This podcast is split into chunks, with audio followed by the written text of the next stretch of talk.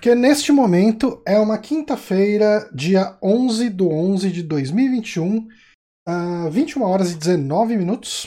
Repita. 21 horas e 19 minutos.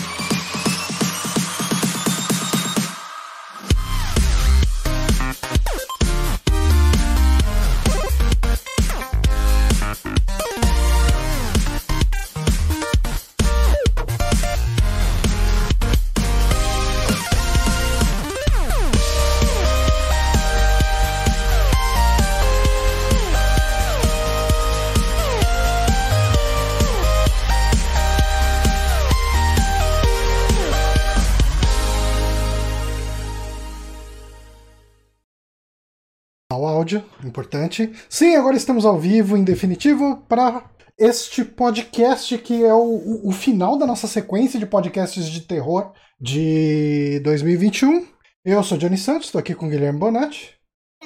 Feliz que a gente vai conseguir encaixar a peça do Chuck mais cedo do que eu esperava. Eu pensei que a gente ia fazer ele só ano que vem. Pois é, já. Foi, foi, foi, bom correr com ele. Tudo emendado. Estamos aqui uhum. também com ele, que estava no último episódio uh, que a gente falou de Chuck, no, no, que a gente falou dos três primeiros filmes. Newton Kleiner.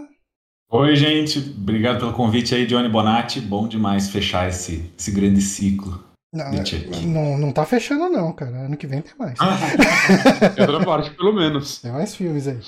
E pela primeira vez no saque, não que ela não tenha aparecido aqui de uma certa forma no, no canal do Super Amigos, a Carla, que o pessoal pode conhecê-la por Oicab no Twitter e também uh, como desenvolvedora de jogos. Carla, bem-vinda, um prazer ter você aqui com a gente.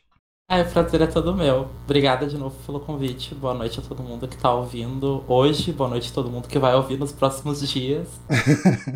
Sim, a, a Carla, ela fez um jogo que eu fiz uma live e foi muito bom eu ter feito aquela live do jeito que eu fiz, porque eu tinha ouvido. Eu não lembro se tinha sido o Rodrigo ou a Bia do Bonus Stage falando sobre bem feito, falando, nossa, que jogo foda. Mas eu vi literalmente só isso e falei, tá, eu. Bom, se eles falaram bem, eu quero jogar. Eu não sei do que se trata, eu não sei o que é, eu não sei o que esperar, e eu acho que essa é a melhor forma de se jogar bem feito, porque é, eu acho que qualquer coisa que eu falar aqui pode estragar um pouquinho a experiência, mas o que eu posso falar é que é um jogo que eu gostei demais. E, e, enfim, é, a, gente vai falar sobre alguns filmes, sobre dois filmes hoje, que trabalham muito bem, uh, quer dizer, muito bem, as pessoas podem ter as suas opiniões, mas trabalham a, a questão da metalinguagem, e eu acho que o Bem Feito é muito sobre metalinguagem, assim, usada de um jeito incrível. E, e por isso que para mim é, é um prazer enorme estar recebendo você aqui. Prazer é meu. E sim, tenho muito a falar sobre principalmente o City of Chuck, né? O filho do Chuck. Tem bastante metalinguagem. E, bastante. e também tem uma. Eu, eu já vi uh, você participando de alguns painéis, de algumas discussões sobre a indústria de games, sobre comportamento e tal.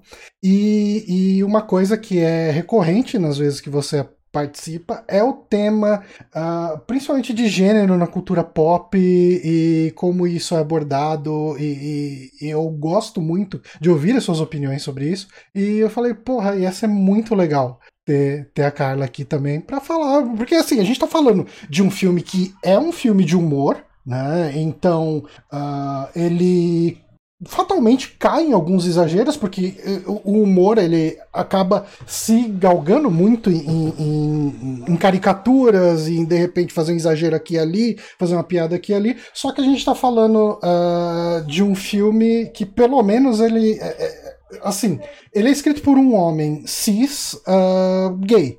Uh, então, o tipo de sensibilidade que ele tem já é diferente do que você esperaria de um homem cis hétero. Então, já é uma coisa que já, já, já dá para notar esse tipo de, de, de, abordagem na forma que ele, uh, que ele escreve uh, essa personagem do, do Glenn Glenda, né?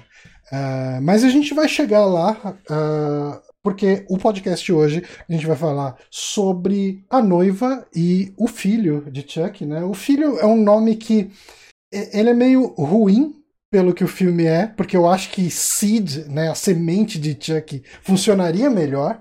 Né? É, mas é, eu entendo de repente o apelo comercial disso para quem quer é. que tenha colocado, então dá para entender.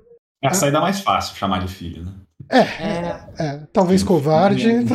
É, então, pois é. Não, não... Mas enfim. Falta de entendimento da proposta, talvez. Sim. Quem traduziu em comparação a quem titulou o filme. Uhum. Sim, totalmente. Eu me pergunto também se isso não vem um pouco de. Tipo, eu assisti a noiva. Não necessariamente em 98, né? Porque as coisas demoravam para chegar no Brasil.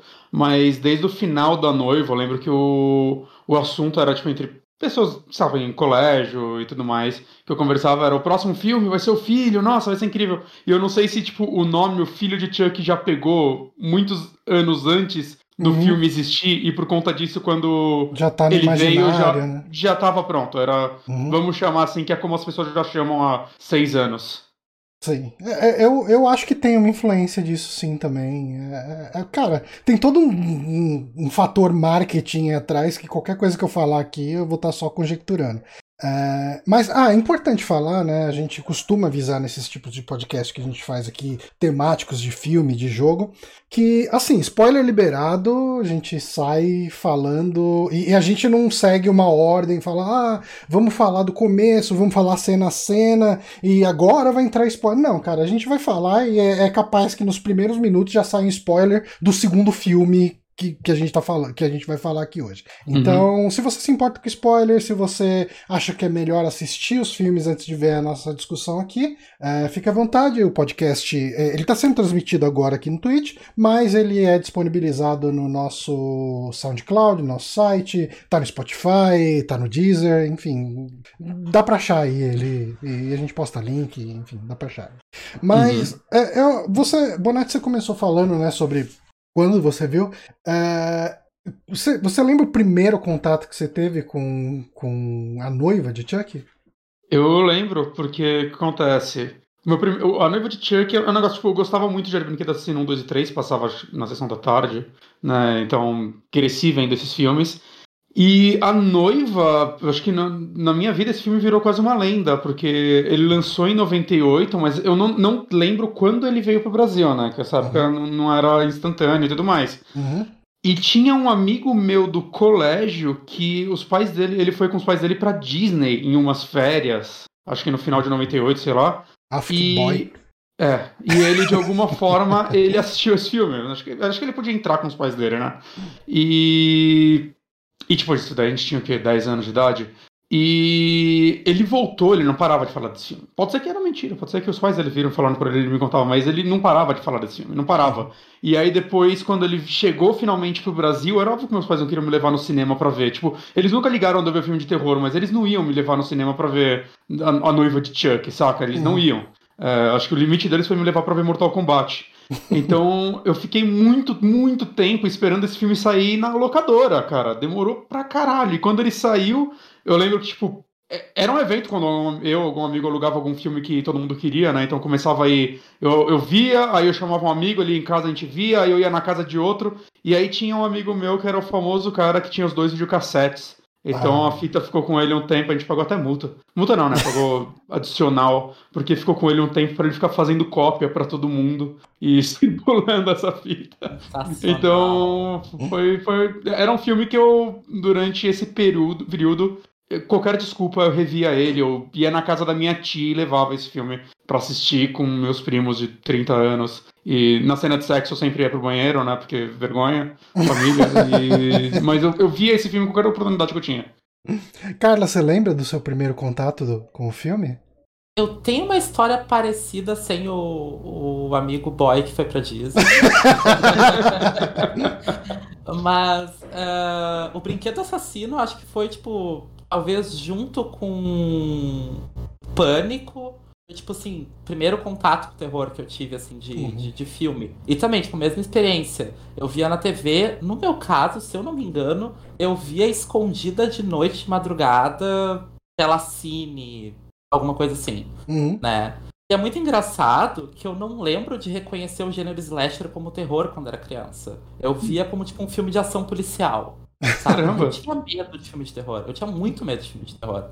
Né? Eu não podia ver nenhum filme que tivesse fantasma, espírito, demônio, etc. Que, nossa, me borrava inteira. Agora, slasher, por outro lado, eu não conseguia reconhecer esse susto todo. Então, a noiva de Chuck, pra mim, foi, tipo, no mesmo peso. Quando eu descobri que existia, eu fiquei, tipo, uau, eu preciso ver isso pra ontem. Porque que incrível, um slasher em dupla. Isso vai ser show de bola e tal. E eu também, tipo, acabei, tipo, alugando, porque, tipo, obviamente minha mãe também não me levou no cinema para ver filme de terror. Hum. Porque, nossa, que horror, né? Por mais que eu conversesse, não é filme de terror, é filme de sangue. Tipo, sei lá. tinha, não sei se vocês vão lembrar, vocês são da mesma década que eu, mas tinha na Rede TV, na antiga Rede TV, acho que era regional para cada lugar, uh, um seriado que precede os filmes Missão Impossível, e era o seriado do Missão Impossível. Hum. Né? Que é antiguésimo, antiguésimo. Sim, sim. Eu adorava. Tem um seriado da Missão Impossível, gente. Não, eu, eu, lembro que tinha, sim. Sim, sim. Antes do filme, né? É, não, bem antes, bem antes, muito bem antes. antes. Eu nunca assisti, eu só. Nunca vi, não. Mas passava reprise na Rede TV de noite e eu via com minha mãe. Era com o Jack Palance a série? Eu não lembro. Enfim. Eu acho que é. Eu acho que é. É, eu acho que é. E eu tentava convencer minha mãe, tipo, que era, tipo, a mesma categoria, o mesmo gênero, assim, slasher e o seriado do Missão Impossível. Então ela tinha que me levar no cinema para ver a noiva do Chuck. Era a mesma coisa, era sangue, porrada, assassinato. Pô, mesmo esquema, tá louco? E eu acabei só conseguindo ver na locadora, assim. Foi uma experiência na época. Eu fiquei muito chocada. Tipo, ele, ele, ele passa um pouquinho além do que o brinquedo assassino ia, né? Tipo, até por ter efeitos práticos muito superiores. Uhum. Né? Tipo, o gore é muito mais fiel, assim, a realidade, pelo menos pra época e tal. Assim que eu reassisti recentemente, nossa, envelheceu super bem o gore, vou ter que dizer. Os efeitos Sim. práticos estão, ó, né? Bastante. E... Efeito prático envelhece melhor que digital normalmente, né? É. Eu lembro é que magia. o filho do Chuck tem um efeito digital, uma CGI de vidro caindo e que infelizmente envelheceu super mal, assim. Ou se é na noiva do Chuck essa é, Eu acho que é na, é na noiva. É do, é o do motel que a. É. Isso. Que a, é, que a Tiffany joga o. Isso. É, é aliás, cena... esse filme ele deve ter estreado no cinema em 3D, né? Porque ele tem muita cena de coisa indo pra câmera. Porque, assim. Será? Final dos anos 90? Não, é, ó, não. Ele tem, ó, ele tem essa cena do, do. Essa cena tem dois momentos, assim. Ela. Quando a Tiffany joga a, a garrafa pro espelho, a câmera tá bem naquele plano uh, de cima para baixo, sabe? Acho que é zenital uhum. o nome do plano. E, e daí ele, assim, a, a garrafa vai na direção da câmera e quando ela bate, o vidro vai na direção da câmera. É um vidro bem digitalzão. E também tem a cena do, do policial, do, do chefe de polícia lá. É verdade. quando os pregos vão na direção da cara dele, eles vão bem na câmera, pregos digitaizões, assim. Eu fiquei falando, eu fiquei me perguntando, será que esse filme teve um, um marketing de 3D? Não, não, eu tô até conferindo, eles não, não achei nada sobre isso, não. Pela época não faz muito sentido. É, é, é assim, eu, eu, Tem a cena também da cabeça do Heather voando na, na câmera. Sim, sim, sim. Isso tem muito. Isso tava com muita cara de 3Dzão. Uh, Newton, sua experiência com, com a noiva? Cara, eu até fui refrescar minha memória antes da gente gravar, porque a minha experiência com a noiva do Chuck foi de pós-locadora também. Eu perdi até a locadora, eu vi na TV aberta, eu vi na SBT. É, foi alguns bons anos ali depois da estreia, cinema, puf, nem conseguiria sonhar aí. E eu acho que, assim, da, dessas franquias grandes de slasher, assim, o, o Brinquedo Assassino eu quando, quando a gente ia alugar filme de terror tal, para ver em galera, que nem vocês, a gente não ia muito no Brinquedo Assassino, a gente ia mais nos outros. Uhum. Eu lembro que eu vi Massacre Serra Elétrica, os filmes do Romero, isso a gente via muito em galera, assim, muito. Que era mais aquele filme que você via para se divertir, tipo, Fred e tal. E aí tinha que a gente meio que negligenciou, assim, não sei porquê. Acabou, acabamos deixando passar a noiva do Chuck, eu já tinha visto os, os, os outros três. Aí, cara, assim, o Chuck ele tava muito popular, né? Ele era uma figura muito pop nesse, nesse final dos anos 90. E, e, é incrível que mesmo com a demora entre, os, entre esses outros dois filmes, né? Pô, deu um bom tempo ali depois do, do, do Brinquedo Assassino 3 pro Noiva e mais um salto do Noiva pro, pro filho. Tanto que, é, é como ele é um uma- filme muito referencial, eles. Existe até uma piada com o Chuck ser uma coisa dos anos 80, né? Aham. Tipo, eu, eu acho que é o, o- aquele Marilyn Manson cover lá, acho que fala alguma coisa disso.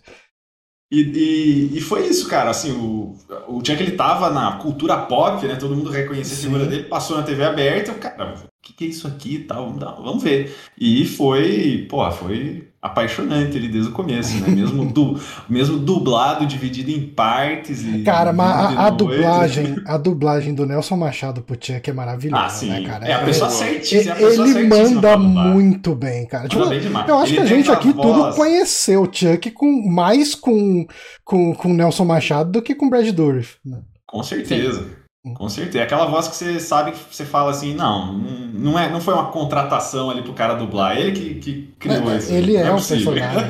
ele é o personagem. Eu vi até uma entrevista E- uma vez com o Nelson Machado que ele acho que ele tinha a história tá meio embaralhada na minha cabeça, mas acho que ele tinha pego um táxi, daí ele tava conversando, acho que no celular, no banco de trás e o taxista chegou e falou: "Nossa, cara, parece o Chuck você falando", assim, tipo, o cara nem referência, porque assim, a voz do Kiko, ela é mais caricata, né? É, Uhum. é uma voz. E a voz do Chuck é muito parecida com a voz normal dele, quando ele dá uma entrevista toda. E não é uma voz normal de qualquer pessoa, é, é a voz do Nelson Machado.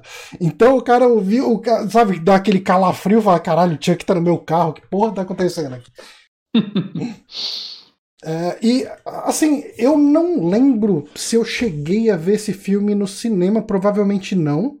Mas eu lembro que esse foi um filme que eh, era aqueles filmes que eu fiquei esperando chegar na locadora. Porque você ia na locadora, tinha pôster dos filmes que ainda ia chegar, né? Tipo, em breve, Sim. não sei o quê. E, E, e- Só uma coisa, é, eu, eu consegui achar aqui, conferir, né? Ele lançou em 16 de outubro de 98 nos Estados Unidos e 12 de fevereiro de 99 aqui, hum, né? No cinema, No né? cinema. Então, até nessa época, para sair do cinema para chegar em vídeo, às vezes levava um ano, né? É, de- deve ter Demorava sido pelo final do ano. Se bobear, até pegou É. o Halloween do Brasil, né? Tipo, dizer, se É. bem que naquela época ninguém ligava pra Halloween aqui. Ninguém. É, mas, é, assim, não, não era tão instantâneo quanto o lançamento Uhum. mundial, esquece, né?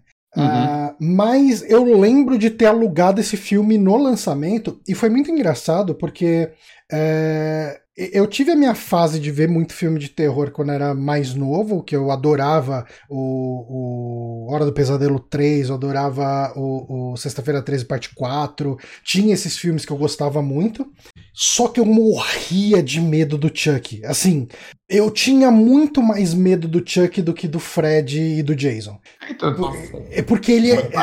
Eu acho que o. o cara, tipo. O Fred, é, você precisa sonhar com ele pra ele fazer alguma coisa. Cara, qualquer casa bizarra que você ia que tinha um boneco estranho, você já olhava e falava: Cara, fudeu, esse boneco vai me matar. Tipo, você ia dormir na casa de amiguinho e, e o amiguinho tinha, tipo, minha irmã que tinha boneca ali. Você olhava aquelas bonecas à noite e falava: Fudeu, fudeu. E, e eu tinha muito medo do Chuck, tanto que eu só fui assistir o terceiro filme quando a gente gravou o podcast, né, agora. Eu nunca tinha Hum. parado pra ver ele, né? Uhum. É, porque o, o primeiro filme foi muito traumatizante pra mim, assim, de, de medo. Mas é, eu acho que o, o Noiva de Chuck, ele teve um burburinho muito forte de quem tinha ido assistir ele e, e falou, meu, é divertidaço o filme, ele é maravilhoso. E eu fiquei na pira, eu falei, eu quero ver. E eu assisti esse filme, eu me apaixonei por ele, cara. Ele, ele assim, ele não é um filme de terror. É, eu acho que ele é um road movie, comédia romântica que tem horror. Ele é, é- é, assim, é, é difícil. Não dá pra você sentir medo desse filme, eu acho. Mesmo sendo criança ou mais novo. Ah, não, não sentia. Uh, mesmo porque é um filme que você torce pro, pros bonecos. É, é, Até assistindo hoje eu fico puto quando no final eles começam a brigar, porque, tipo, eu cago os personagens humanos desse filme. é, dá pra falar bastante dos humanos, mas. Cara, é o casal do filme, né? Não adianta. Você quer que eles fiquem juntos no final, naquele relacionamento Deus, bizarro. Pior relacionamento, não. A Tiffany É. merece melhor, não. Não, isso é verdade, ela merece. A Tiffany Tiffany merece superior. melhor. Muito superior. Cara, aliás, que achado que é a Jennifer Tilly como Tiff. A, a, gente tá falando de Ela dois atores indicados ao Oscar aqui que, que, gravaram esse filme, né? Tipo, o Brad Dourif, ele tem... Eles vendem a franquia até hoje com isso, eles é. falam, a gente tem duas pessoas que concorreram ao Oscar fazendo dois bonecos assassinos. Que franquia slasher tem isso? pois é, né? O Brad Dourif, que ele é, concorreu ao Oscar de coadjuvante por Estranho no Ninho.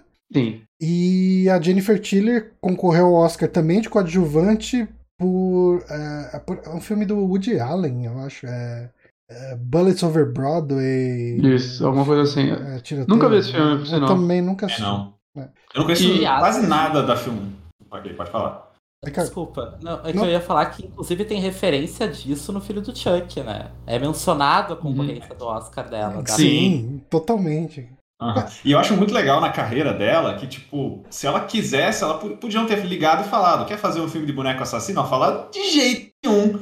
Mas, pô, ela abraçou o papel, então, deu super certo e hoje ela. Pô, você vai em todas as redes sociais dela, é puro Chuck, assim, ela respira a franquia. Isso é maravilhoso. Então, uhum. Mas ela, ela não queria fazer. O Mancini, ele fala que ele escreveu esse papel pra ela, assim, ele, ele queria ela no, no papel.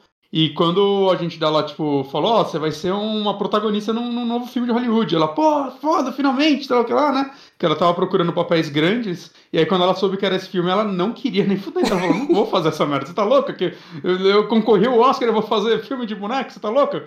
E só que ela fala que ela, depois que ela, tipo, o agente dela falou, não, mas leu o script e tal, ela começou a gostar mais. E. Ela, porra, mas isso aqui, isso aqui tá legal. Né, e ela fala hoje que o Mancini é o melhor amigo dela e tal, ela entrou completamente. Né, ela até fala que é engraçado que hoje ela é mais lembrada pelo, pelos filmes do Chuck do que qualquer coisa que ela fez na carreira dela uhum. antes, né? Acho que é basicamente a carreira dela hoje é Chuck e poker. Né, mas ela não queria fazer esse filme de jeito nenhum no começo. E, e, eu acho que a personagem da, da Tiffany, ela já é interessante, mesmo antes dela virar a boneca, né? Porque ela começa uhum. como aquela assassina, tipo, ela é, é, assim, o filme é uma grande caricatura de tudo ali, né? E, e ele já abre extremamente referencial com o, aquele depósito onde o Chuck tá, que tem uma máscara de rock, né? Referente ao Jason, tem a garra do Fred, tem a, máscara do, do, Michael Myers, uma serra elétrica, é. quer dizer, tá, tá tudo ali, né? E essa cena, vale falar que ela estava escrita pro segundo filme. Ah, é? era pra ser a introdução do segundo filme, mas não, não, não, não deixaram, não quiseram fazer. Ok. Tem, tem, algum, é. tem alguns filmes que eu não gosto quando eles fazem isso, porque às vezes parece que eles estão só tentando te ganhar, né? Que eles uhum. botam, sei lá, o Sheriff Carpenter no meio de um filme meio bosta. Assim, você fica, ah, que legal a referência. Mas não, cara, esse aí você vê que ele só, só quer fazer uma brincadeirinha ali, uhum. você sabe que ele curte, que ele respeita e tal. E o filme não se leva a sério, né? É. Então... Eu senti mais como uma homenagem até. É, foi, foi totalmente. Assim assim, ó, a gente reconhece o, o, caminho que foi, que foi percorrido para chegar aqui, para uhum. poder fazer humor com isso, sabe? Uhum. Não, totalmente.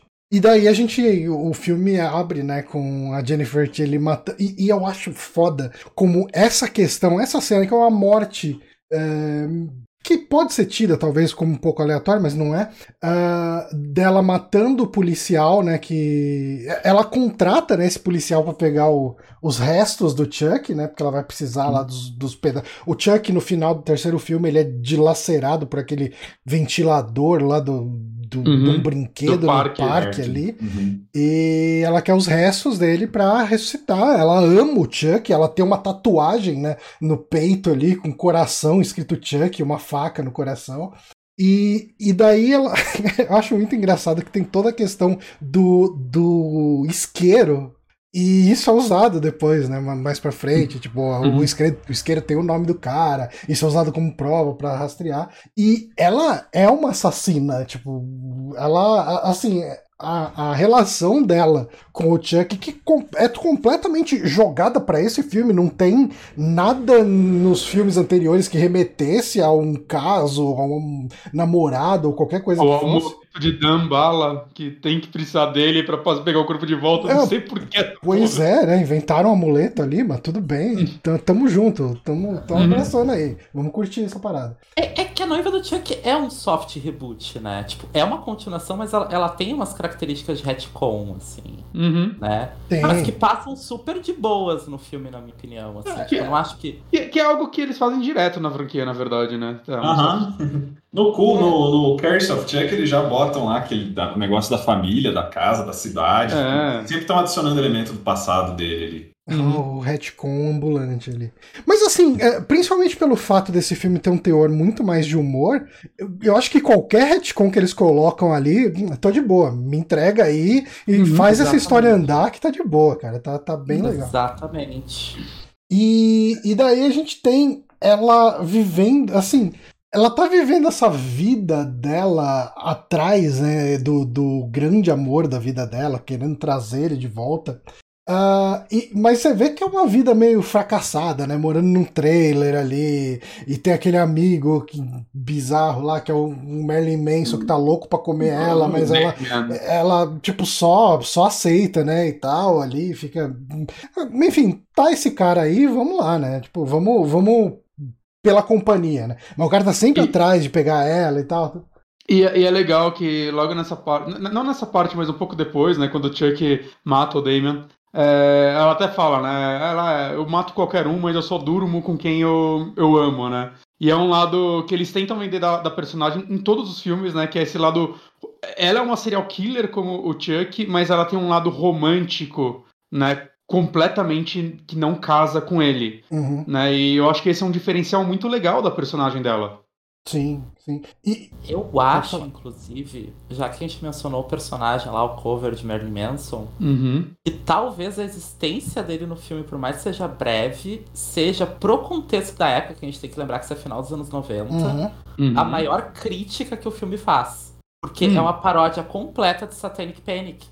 Né? O cara, ele é todo trajado, todo, todo satanic panic, todo, tipo, satanista, gótico e tal. Uhum. O cara é inofensivo, assim. Tipo, o cara, ele é bobalhão, sabe? Tipo, ele é inofensivo e tal. Nunca matou ninguém. Exatamente. Não, e, e, e, dá a entender que ele nunca fez nada de mal para ninguém. Foda-se. Ele é super uhum. respeitoso com ela, sabe? Tipo, e eu acho que nessa micro cena, assim, tipo, que o cara dura, é para mim a crítica mais potente do filme, assim. As outras críticas que o filme tenta construir, tipo, eles ficam meio pela metade por causa do humor. Uhum, mas uhum. essa crítica eles fazem do início ao fim. E eu admiro muito o filme por isso, porque diferente dos, dos, dos, dos, dos, colegas, né, do Boneco Assassino, os outros slasher movies estavam super faturando no Satanic Panic, uhum. né? O Jason faturando Satanic Panic, Pesadelo em Elm Street faturando Satanic Panic. E o Chuck foi lá e parodiou isso, sabe? Tipo, ah, isso é tudo sandice, isso é tudo, tipo, loucura,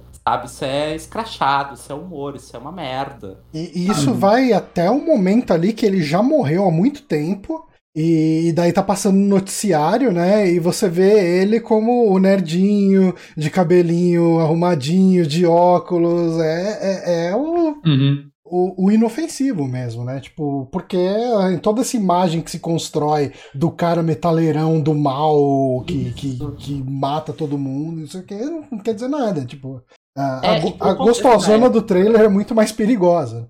É, e pro contexto da época isso é muito potente, né? Porque, tipo, uhum. final dos anos 90, tipo, é esse novo buzz do Satanic Panic nos Estados Unidos, né? E é super, tipo, exagerado, justamente por causa do filme de terror, né? O death metal, tipo, ganhando público nos Estados Unidos, etc, né?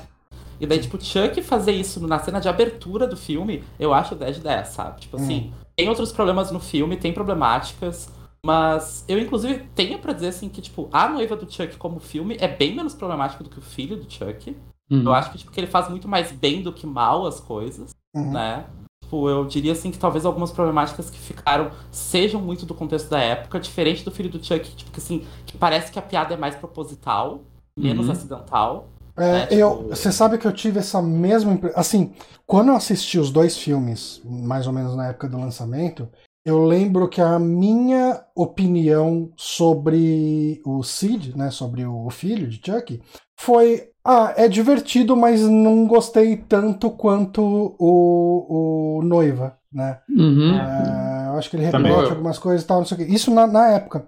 Eu reassistindo agora, eu gostei mais do Cid do que do, do Noiva. Assim, e foi uma opinião que eu tava, assim, eu tava preparado para de novo gostar mais da noiva do que do, do, do, do filho. Mas eu acho que uh, uh, tem toda uma questão de contexto da época, tudo, que precisa ser colocada em, em, perspectiva, principalmente porque o humor é uma coisa que muda muito ao longo do tempo. Sim. Coisas que são consideradas engraçadas numa época, às vezes perde o poder, às vezes algumas piadas são refeitas muitas vezes e, e se perdem ali depois que você, você assiste um filme muitos anos depois. Mas eu acho que as coisas que o, o filho de Chuck faz.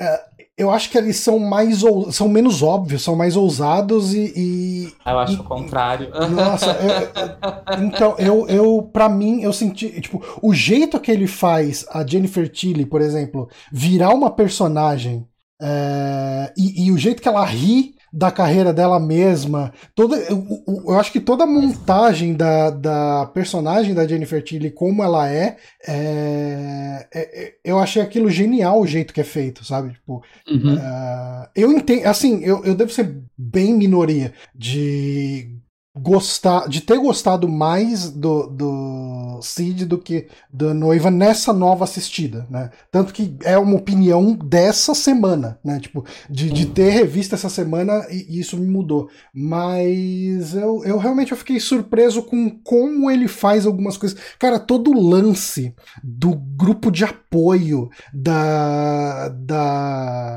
Tiffany, é, sabe? Tipo, lendo o livro, entendendo o que ela tá passando e fazendo aquele paralelo. É um livro de pessoa que é workaholic, né? É um, é um, viciados em busy, sabe? Tipo, em ficar se ocupando a cabeça e ela usa os paralelos daquilo pra. Não, eu tenho um problema que eu tô sempre querendo matar alguém. Eu não sei nem se tem algum trocadilho aí, tipo, de, de do busy com matar alguém, alguma coisa que me perdendo, que eu perdi na tradução.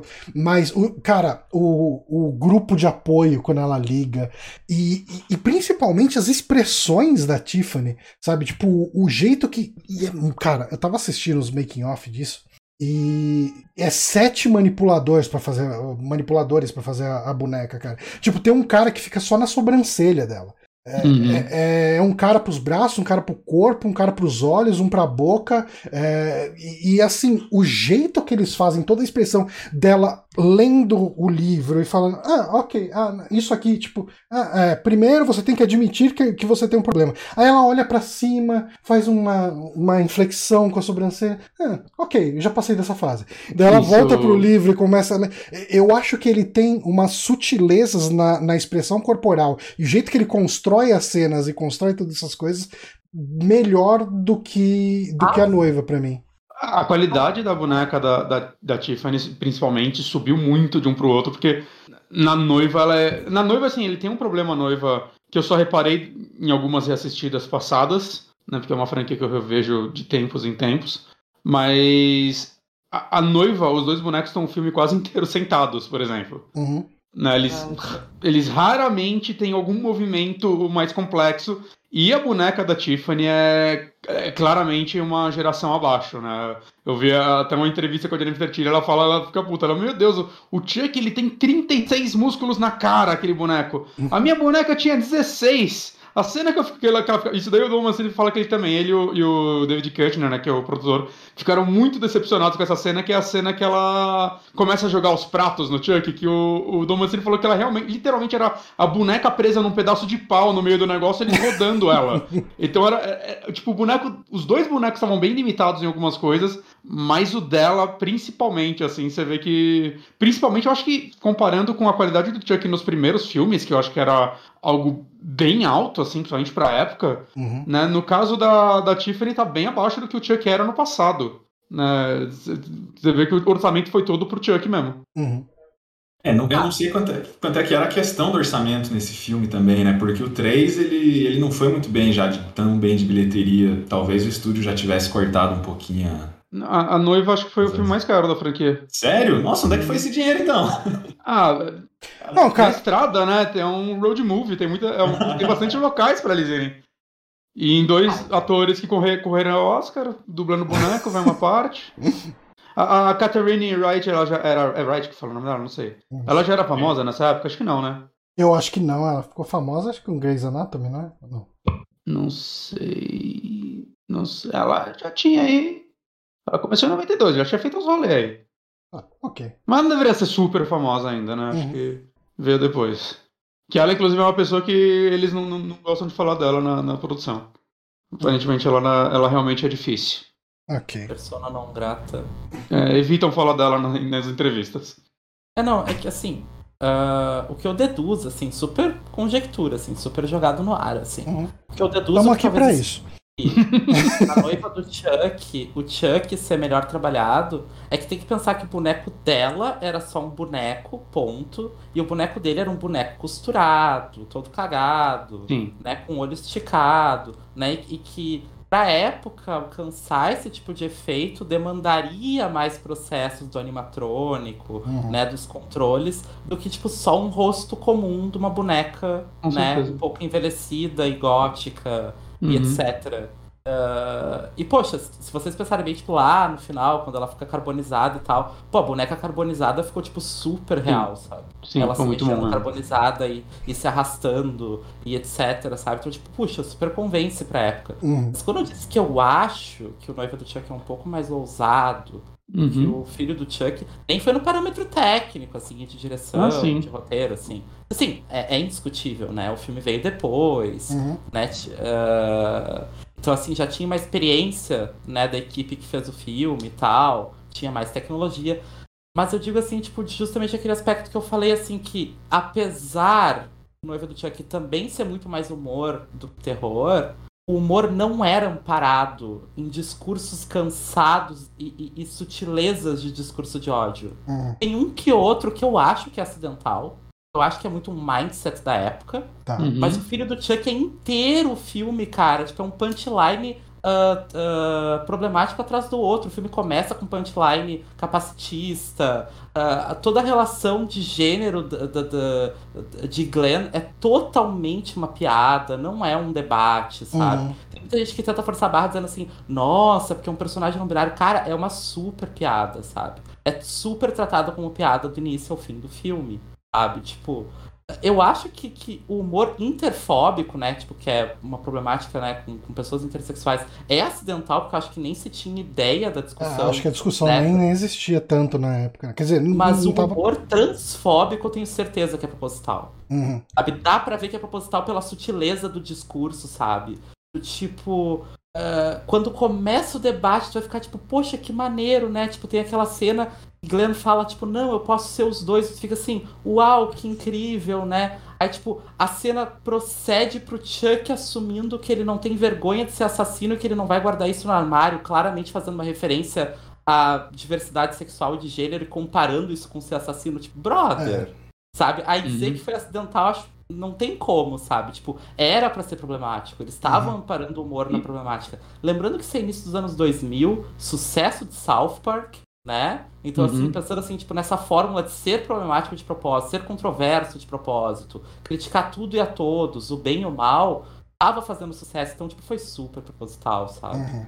E, e- e eu vi muita gente já usando o argumento de o Dom Mancini fez esse filme porque ele queria falar sobre esses temas, mas honestamente, tipo, eu procurei, eu vi várias entrevistas com ele já. Eu nunca vi ele assumindo isso, eu nunca vi ele falando, sequer tocando nesse assunto, saca? Então, me parece que foi mais, tipo.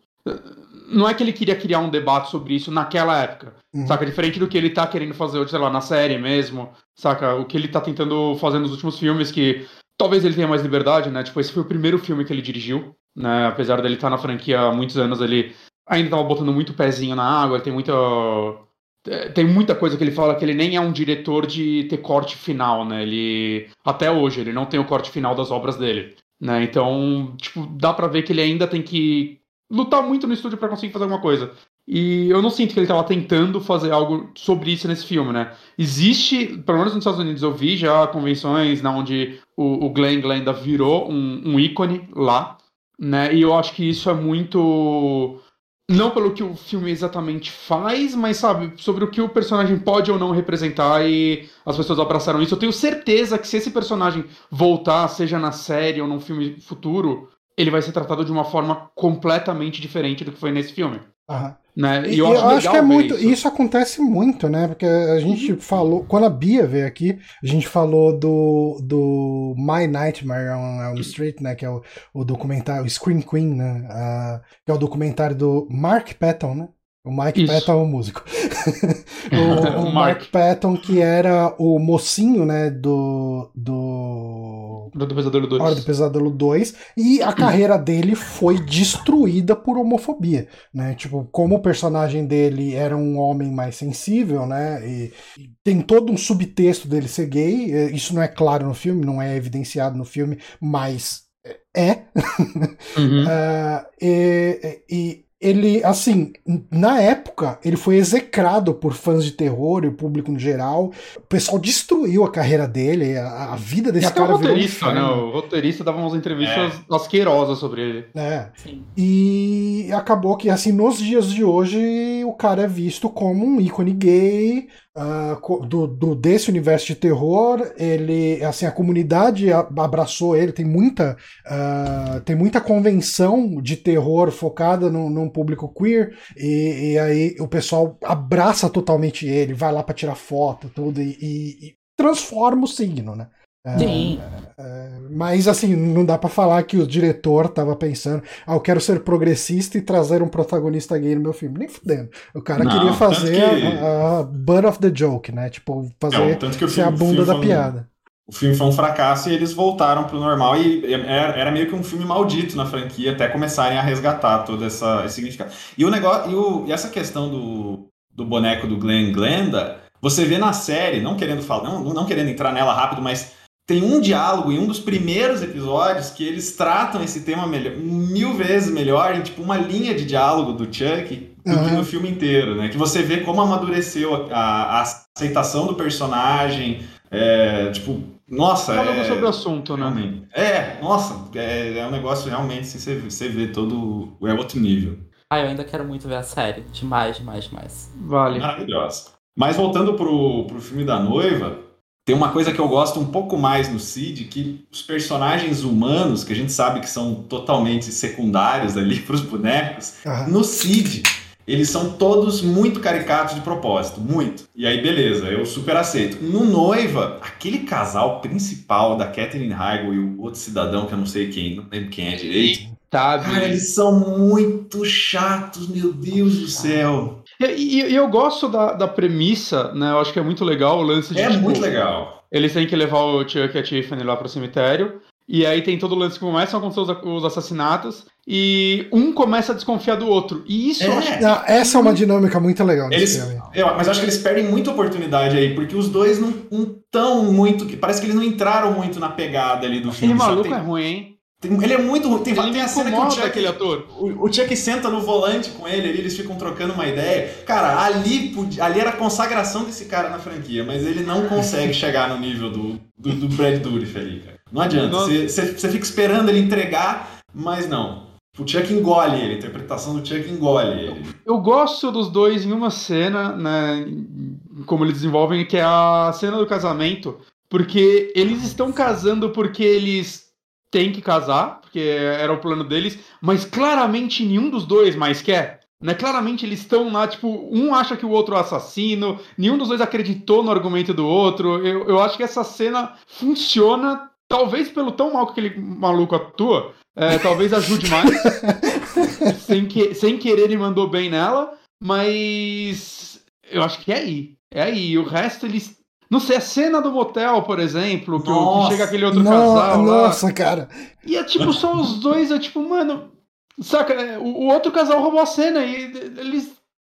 Qualquer coisa. Que, quem são eles? Qualquer coisa. Eles conseguiram roubar a cena dos teóricos protagonistas do filme. É que assim, é... esse é o primeiro filme que o Chuck é o protagonista, né? Sim. Sim, tipo, sim. porque. No, no, ele não é só um assassino, que ele tem personalidade, é, história. E a história acompanha ele, né? Tipo, o tempo, ele e, e a Tiffany. Porque no, nos três primeiros filmes ele é o, o, o perigo, né? A câmera tá em cima do Andy, você tá acompanhando meio que o Andy ali e o drama da família e tal.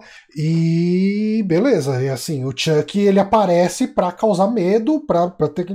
Aqui os protagonistas são. Você quer ver mais interações do Chuck e da Tiffany. Você quer Sim. ver. É um relacionamento tóxico, é, é, é, o famoso Coringa e Arlequina, sabe? Tipo, é, uhum. é, o, o, é o lixão. É, é muito. Cara, não tem como. De quando que é a animação do Batman? É, Mais começo dos anos 90. 92, eu acho. É, cara, tem, tem muito disso lá, né?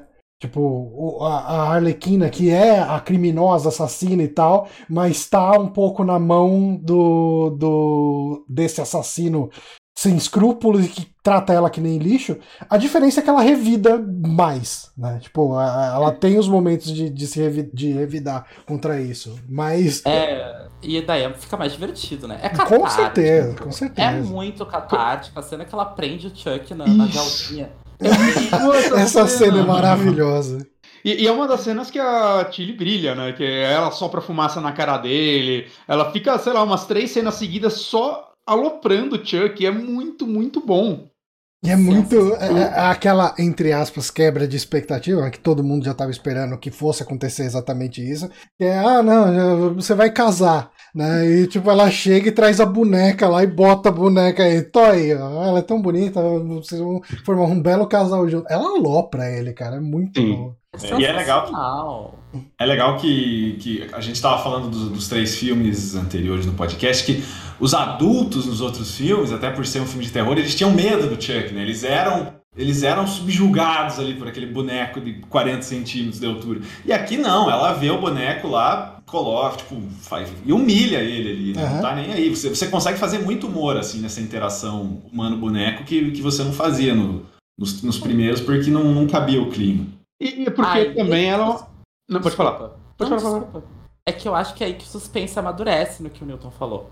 Porque o Chuck e a Tiffany, eles só conseguem matar sendo pequenos e limitados porque eles são subestimados o tempo inteiro. Sim. E eles pegam todo mundo na surpresa. Ninguém tem medo dos bonecos. Todo mundo, tipo, olha pro Chuck e fica, tipo, credo?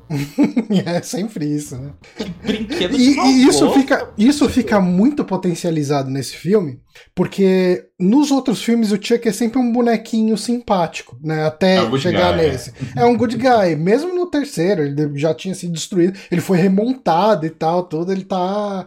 Na, na verdade, o terceiro ele assume um outro boneco, né? Eu não lembro qual. É, que... é eles derretem ele, né? E fazem é. outro. É no terceiro? É.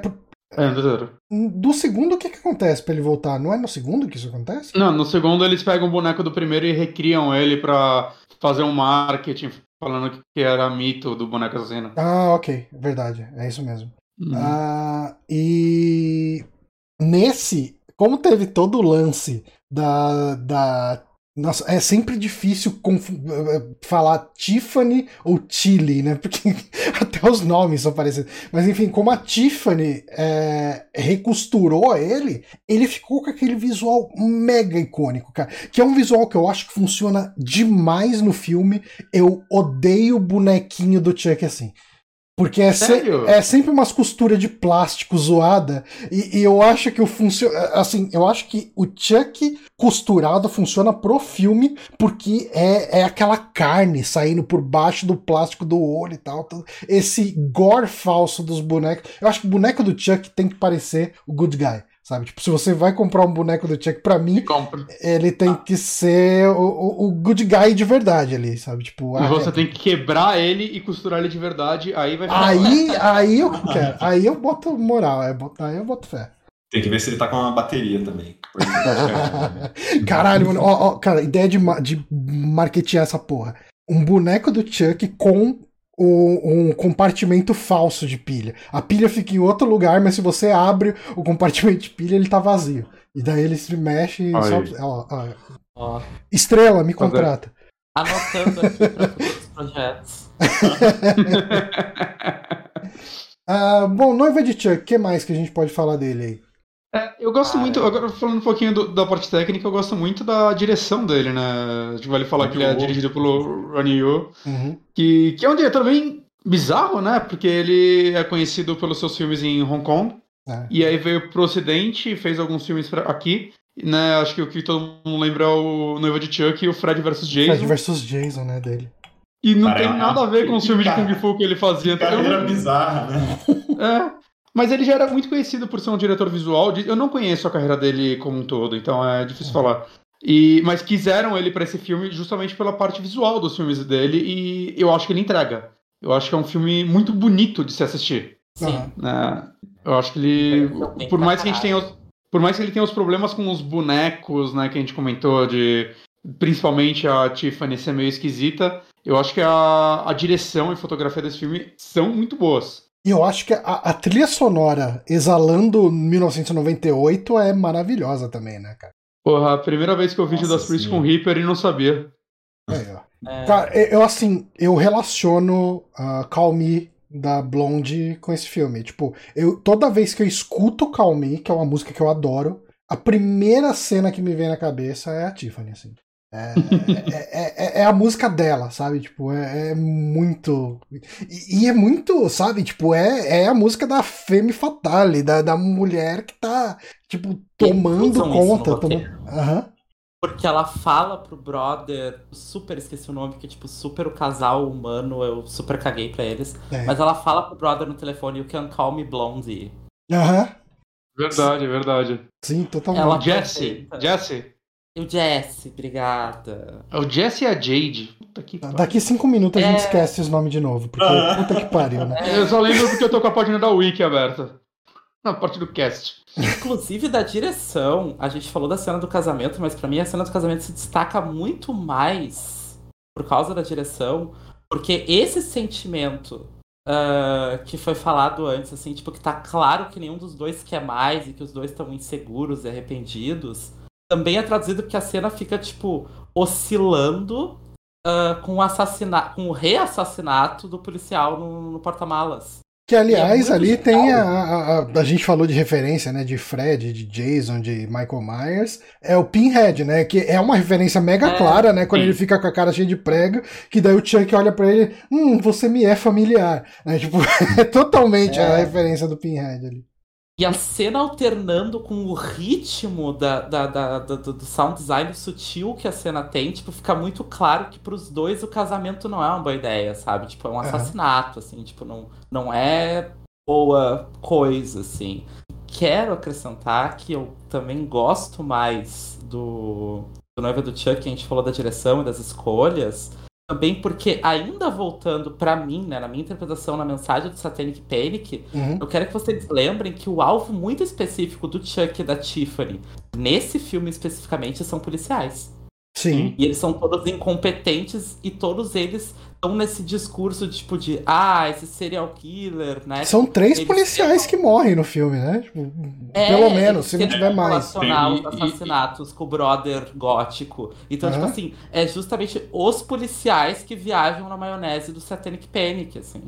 E, e dois deles são bem escrotos, que são os caras que estão querendo colocar um 10 quilos de maconha no carro do maluco para prender ele. Aham. Uhum. Ele é tio da Jade, né? Alguma coisa assim. É o tio da Jade. Não, a polícia nesse filme é sempre mostrada como corrupta e como um mal, né? É o, uhum. é o cara que, que pegou o suborno da, da Tiffany pra pegar lá o boneco, né? E beleza, daí morre lá. Uh, aí tem o... Esse cara é o pai do Pestinha, o chefe de polícia lá? É, né? É o John Ritter. Ele é um ator bem, bem, bem conhecido. Ele fez It, o primeiro. Eu lembro dele sempre pelo It. É, eu quero, eu quero só confirmar se é ele, eu acho que é. Ele é o cara da biblioteca do It? Da cena dos balões? Hum, ele é. Ele é uma. Eu não lembro qual das crianças adulta. É, é, o Ben. É o Ben, é o Ben. É a criança é que. Era a criança gorda que cresce. E daí morre na biblioteca na cena dos balões. Ele morre na biblioteca? É, tipo, ah, eu não vou lembrar, faz muitos anos que eu vi. Eu tô falando do It de 90, tá? Só pra. Sim, sim, né? Não, uhum. eu acho que o novo nem ele tem morre. essa cena. É, né? Eu não tô lembrado agora. É ele mesmo, cara. É o pai do. do, do Pestinha. No Pestinha ah, 1 é? e 2. Nossa, esse daí eu não, não lembrava, não. E, e, eu acho que combina muito, porque é aquele cara de humor pastelão. Então, a, a maldade dele, como esse é um filme de humor, a maldade dele é o, o, o, Doutor Abobrinha, né? É o cara malvado, mega caricato, mega. E, você fala, não, cara, esse cara parece o, é o pai do, do clipe lá do, do Twisted Sister, lá do I Wanna Rock. Tipo, sabe? Tipo, esse é o cara, esse é o perfil dele. Uh, e que é o filho da puta que quer, que quer proibir né, a, a menina de ver aquele, o, o cara, né? Uh, enfim, já falei, cinco minutos depois já esqueci o nome dos dois? Já esqueci. Uh, Jesse e Jade. Jesse e Jade. Jade, é isso. Ok. E o outro que é o policial pau mandado que topa qualquer coisa para ferrar os outros porque ele ganha um dinheirinho a mais, porque ele recebe suborno e tal. Então a polícia nesse filme é um problema, né? O tempo Sim. inteiro. Não tá ali para ajudar em nenhum momento. Diferente do primeiro, né? Que o primeiro detetive lá, assim, apesar dele ser meio inútil, ele era o, o, o herói, né? Ali no filme. Tipo, uhum, assim, era o cara que ia para salvar. O ali, né? O, é. uhum. Mas, e, o, e o policial, esse policial que é o tio da, da Jade, ele é super escroto no começo com. É o David também, né? Que é o outro personagem que não, que não vai Isso. no road movie. Tipo, ele é uma pessoa horrível, ele não é só um policial horrível, né? Ele é uhum. é aquela pessoa péssima, assim, em todas as esferas. E o David, que, que putz, cara, eu, eu fiquei tão triste com o final dele. é, ele é, um dos poucos personagens. Gaze, né? É, nossa. E, é, e aquilo, puxa, Acho que é o que, é o que a Kebe falou do, do filho, assim, ele, ele tava. Será que ele vai trabalhar bem isso? Nossa, meu Deus, ele tá apresentando mesmo? Será que ele vai tocar nesse assunto? Aí ele morre atropelado. é, sem acabar completamente. Mas pelo menos ele não. Pelo menos ele não é um personagem burro, né? Porque. Não, não, isso não. É. Naquela situação, qualquer um correria. Uh, tipo, ele acha que os amigos dele são serial killer, do nada, dois bonecos apontam uma arma para ele. Eu correria sem olhar pros lados. né? Então, pelo ele é tipo o único personagem não burro desse filme. Mas né, é meio triste, assim, como, como ele se vai. E... Assim, pra ser justa, nenhum personagem humano tem um arco de desenvolvimento completo, assim, né? Então, tipo assim, se não. pá, se pá, dá pra puxar um pouquinho, dá pra esticar e dizer que talvez não seja o tropo do Barry Gaze, porque todo mundo morre, uhum. né? E ninguém tem um arco de desenvolvimento completo, ninguém, tipo, tem uma vida boa depois do filme, sabe? E eu diria que uhum. o David, ele. É David, né? O nome dele? É. É, é. isso. Eu diria que é um dos melhores personagens desse filme, porque é. ele é sensato. Ele é super sensato, cara. Ele, ele, é brother, sabe? Tipo, ele é um cara gay, mas ele tá lá pra, pra fazer, tipo, passar o pano ali pro, pro outro maluquinho poder sair com a mina, porque ele é um cara mais educado, ele é um cara mais culto, então ele consegue se passar como uma opção melhor pra. pra Pra Jade, pra Jade. Ela é a Jade? Ele fala pra eles. É, ela é a Jade. Okay. Ele fala pra eles se entregarem, que se eles tivessem feito, teria tudo de boa. Que não ia ter prova contra eles e ia tá tudo certo. Pois é. Mas se bem. Um casal branco, né? É. Mas se bem que a polícia tava querendo colocar prova neles de qualquer jeito, né? O tio dela. Mas o, o quem queria fazer isso tava morto. Ok. Aham. Justo. Tudo bem, é. não, às vezes eles se entregassem, eles iam se fuder, porque ia encontrar o dele no, no carro, mas isso não tinha, como, não tinha como provar, saca? Isso não, não tinha como ele saber, quer dizer. Né, mas... E depende mas, do, do, estado que eles recorressem dos Estados Unidos, eles passavam de boa por ter maconha no carro também. Né? Tem tudo isso, assim, eles poderiam recorrer e tal. Uhum. O David, para mim, talvez, assim, não seja um barrier gaze, agora refletindo e falando com vocês. Justamente uhum. por isso que eu falei, tipo, de nenhum arco de personagem completar, todo mundo morre, foda-se, é tragédia pra todo mundo. Uhum. Porém, contudo, entretanto, isso que tu falou, dele ser a faixa, dele ser a fachada do casal é um tropo da época também, uhum. né? Tipo, do, do, amigo gay servir só para isso, assim, também, né? Tipo assim, ele não pode ter os afetos dele, tanto que ele conta, né, no filme que ele não conseguiu, mas ele serve como postiço pros afetos do outro, né? Uhum. Tipo, mas ainda acho menos problemático do que, do que seria um barrier gays, assim, acho bem menos problemático, sei lá, tipo, beleza americana, sabe? Beleza americana, eu acho que é, tipo, sei lá, o pior exemplo do cinema de barrier gays, assim. Pior do que Brokeback Mountain. Uhum. Nunca vi beleza americana. Ah, é, é, filme, é. exatamente um filme. É um filme. É um dos filmes já feitos. Beleza americana, é um filme. ah, uma coisa que, é, que eu acho que esses dois filmes acabam é, usando bastante. É, como ele é um filme de humor, ele acaba sendo um pouco um festival de sketches, né? De punchlines. Nisso, o, o eu acho que o filho de Chuck é pior do que do que a noiva. Ele é fragmentado, porque... totalmente. É, cara, ele chega ao ponto de chegar e quebrar uma cena só para mostrar o Chuck matando a Britney Spears. É, por, porque sim, né? Tipo, total, tal... É super. Não, é só pra ele falar, ups, I, I did, it again. again. Tipo, totalmente. É, ele pensou na piada e falou, putz, eu preciso incluir isso em algum lugar. Vamos lá. Ah, Mas o que, que vocês Essa acham? A cena da Britney é a, é a única. É a cena que mais me incomoda no filme, inclusive. Que mais envelheceu mal, assim. É, então, lá. eu lembro de ter. Porque é muito. É, eu lembro de ter chorado. É, eu lembro de ter chorado de rir na época. E eu assistindo agora. Eu vou defender. Porque é uma leitura errada. Era 2008 a época. Não, é, então a época, a época é completamente diferente. É, eu vou ter que defender mas, mas o problema mas é o contexto. O problema é o contexto de hoje, né? A gente acabou de vir um, de ver um, uma campanha de Free Britney, uma mulher que tava sofrendo. E você fala, caralho, mano, o cara tá zoando a Britney. Porra, coitado da Britney, cara. É, era outra época. É, é, o pessoal tava tudo metendo pau na Britney, que era doida, que ela tava maluca, não sei o quê. Eu não sei. Não, é, foi em 2008 você falou, né? Que, que foi 2008, isso. é anterior. Tá. Foi é uma coincidência ruim, entendeu? Envelheceu tá. mal.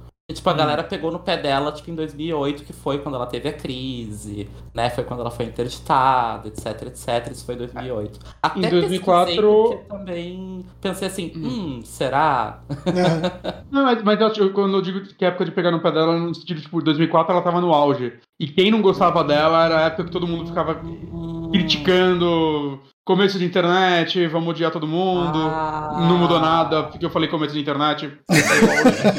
Mesma bosta. O pessoal, tava, o pessoal tava descobrindo ódio naquela época. Não, mas entende? Aí, tipo, pô, vamos matar a Britney Spears no meu filme. Aí é tipo.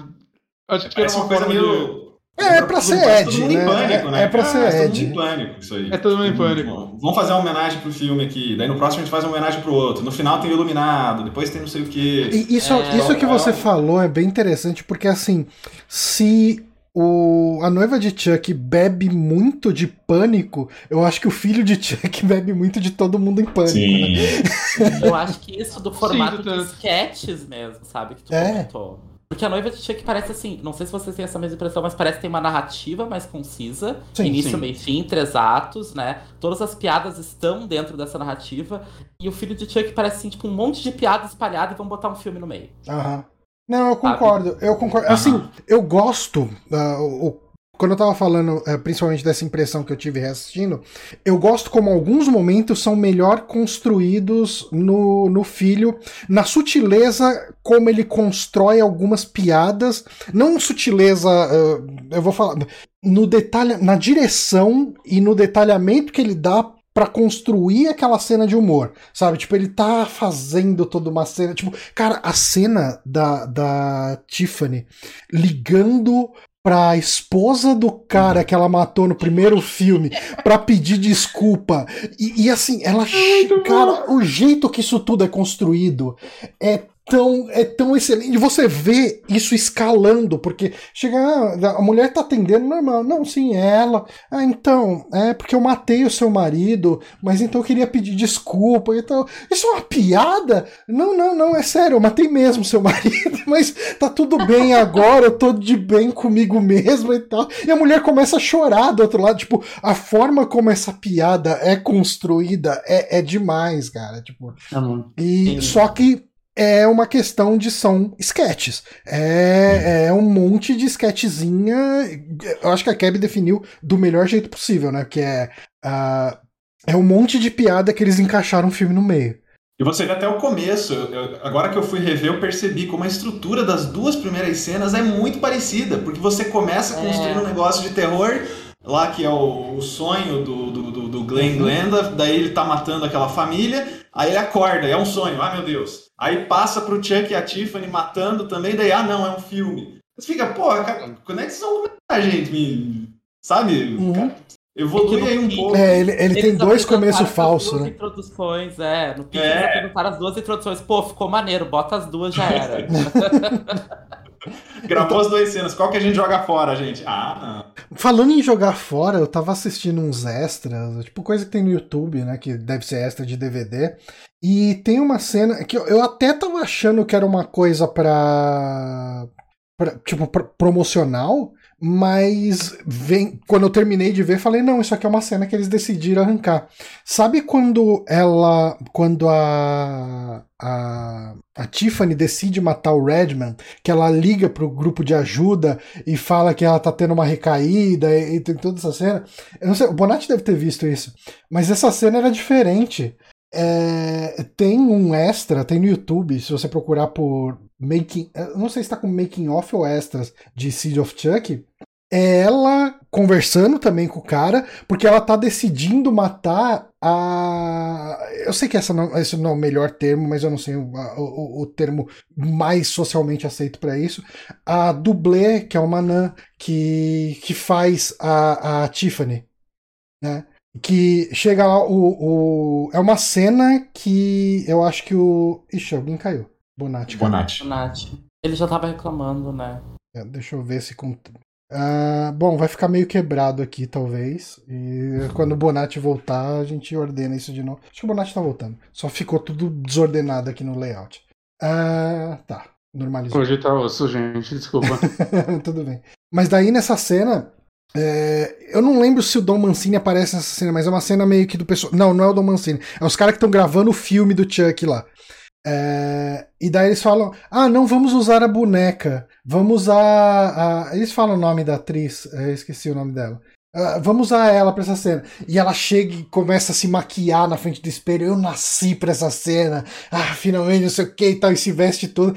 E a Tiffany tá putaça no sofá, só assistindo, né? E daí quando ela uhum. sai pra ir fazer a cena, ela liga pro grupo de ajuda e fala: então, eu tô tendo uma recaída, não sei o que. Aí eu acho que eles, na construção, na edição final do filme, faria mais sentido ela querer matar o, o Redman que é construído como um personagem extremamente escroto também, né? Que é o diretor do filme que a, que a Jennifer Tilly tá indo fazer e tal. Eu, eu gosto muito que. Eu queria viver num, num universo em que isso deu certo, mas ele escreveu Redman pra ser o Tarantino, mas o Tarantino não, não topou. ah, sério? Sim. Uau. Ele, ele, falou que ele escreveu uma carta pro Tarantino falando que ele, que ele consegue prometer para ele cenas de pegação com a Jennifer Tilly uma morte muito legal e uma trilha sonora do, do Pino Donaggio, que foi o cara que fez a trilha do filme, que o Tarantino é fã, mas o, só, só, um assistente do Tarantino respondeu por ele, falando, não vai rolar não. Bem Já triste. sabe que o cara não tinha uma sensibilidade para as temáticas de gênero quando ele oferece uma oferece mulher... Oferece uma mulher ali na caruda. Troca pra contratar o cara, bicho. É. Pesado. Não, ele poderia ter sido o Redman, né, nesse filme. É, poderia ter sido. É que o problema é que ele é gay, né? Daí, assim, ele não vai ter toda a atração pela, pela Jennifer Tilly. É, o Tarantino, Exato. tipo, ia ficar super bem no papel, até porque, né, descobrimos recentemente que o Tarantino também não é flor de se cheire, né?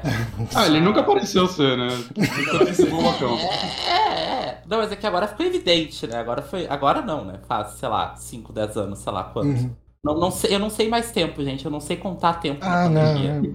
Não, não existe tempo. Pra mim, tudo tá no que... sexto semestre de 2019, pra mim, sei lá. É, eu tô com 40 anos. Tudo que aconteceu a partir dos meus 30, eu simplesmente não sei precisar se aconteceu, tipo, quando eu tinha 35, quando eu tinha 32, quando eu tinha 39. Pra mim, tudo uma coisa lá. só. Tô chegando lá. Mas isso que tu falou dessa série excluída, eu acho que é porque, tipo assim, dá pra notar no filme que eles trabalham muito legal a questão da metalinguagem. Mas dá pra ver, assim, tipo, que eles cometeram pequenos excessos. Uhum. Que às vezes caíram bem pro filme. Na minha opinião, cai muito legal pro filme uma coisa muito legal, assim. O filme é confuso de propósito. Sim. Isso eu acho sensacional pra um filme meta. Porque, tipo assim, nunca fica claro o que dos filmes anteriores é canon pro universo do filme uhum. ou estava dentro da, das telas de cinema do universo do filme. Nunca fica claro o que, que era realidade. É porque o próprio filme é uma coisa no filme. É, é, é...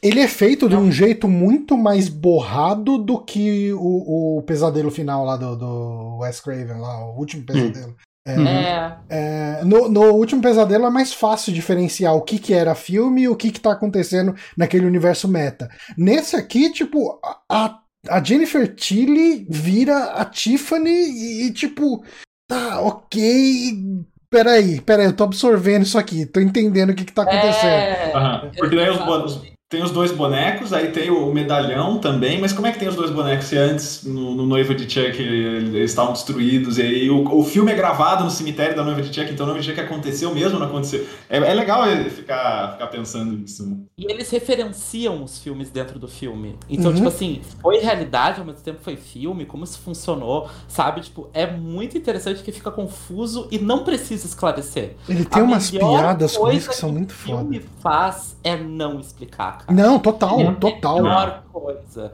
Assim, nossa, se uh, o Nolan tivesse visto esse filme, ele não teria feito Inception. Desculpa, falei, sabe? Inception é exposition o tempo inteiro. O filme fica Mas... te atirando na cara a cada meia hora, assim, não, olha só. Talvez tu esteja dentro de um, de um sonho, hein? Olha só, tem hum. esse token aqui. Cuidado, hein? Isso daqui é o sinal de tu tá acordado ou não. Aí todo mundo fica assim, pá, genial o final, porque tu não sabe se tá acordado ou não. Não, bicho, o filme ficou esfregando na tua cara que ele tá o tempo todo dormindo. É um filme pra você se sentir mas, inteligente. Mas o Nolan sabe fazer algum filme sem uma montagem final que explica exatamente o que aconteceu?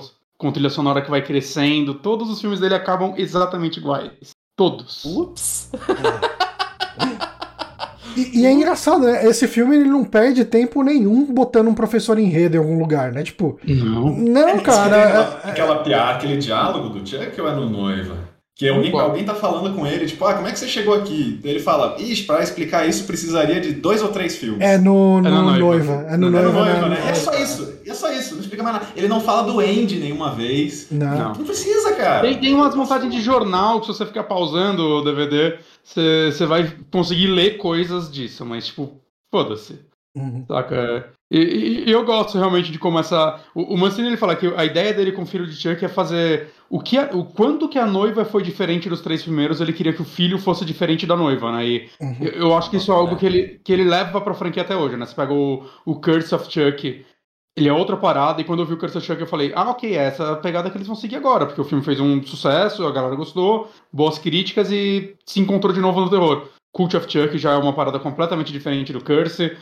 A série tá completamente diferente dos dois. Ele, ele, pelo menos, ele não fica na mesmice. E o mais engraçado disso tudo é que é o cara que tá do começo até agora. Uhum. Ele só não tá no remake. Ele só não tá no remake. E, e, o Filho é o primeiro filme que ele dirige, e eu acho que assim, como diretor, ele faz um bom trabalho. Tipo, em primeiro lugar, ele conseguiu fazer a Romênia aparecer Los Angeles. São uma coisa louca.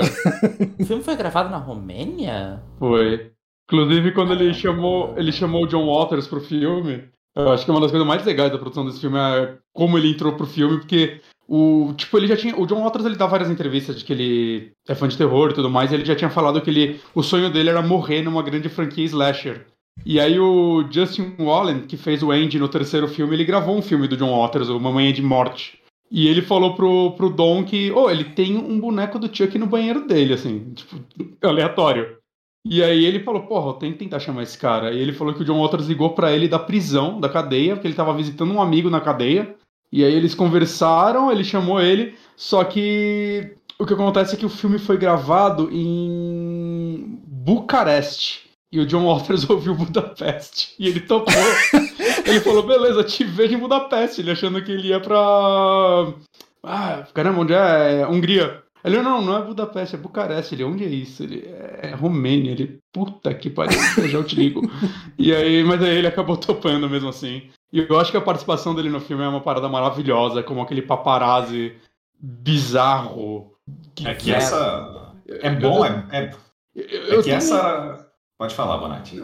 Eu, eu, tenho a impressão de que nenhum diálogo do John Waters foi escrito, que é só ele reagindo. God bless the little people tirando foto. Meu, ninguém escreveu isso. Isso não tá numa página de roteiro. Isso foi o John Waters reagindo a qualquer coisa. Eu acho maravilhoso. Cara, vocês chegaram a ver. Eu não sei se vocês chegaram a ver algum making off do, do filho de Chuck. Uhum. É, cara, o, o, os manipuladores de boneco fazendo Chuck batendo punheta. Eu adoro Pen- que a cena estendida. Pensa assim, que é um tem uma puppeteer. versão- É, é uns, assim, é um puppeteer batendo punheta com, com umas máquinas malucas no braço e os caras do lado do estúdio rachando o bico daquela situação bizarra.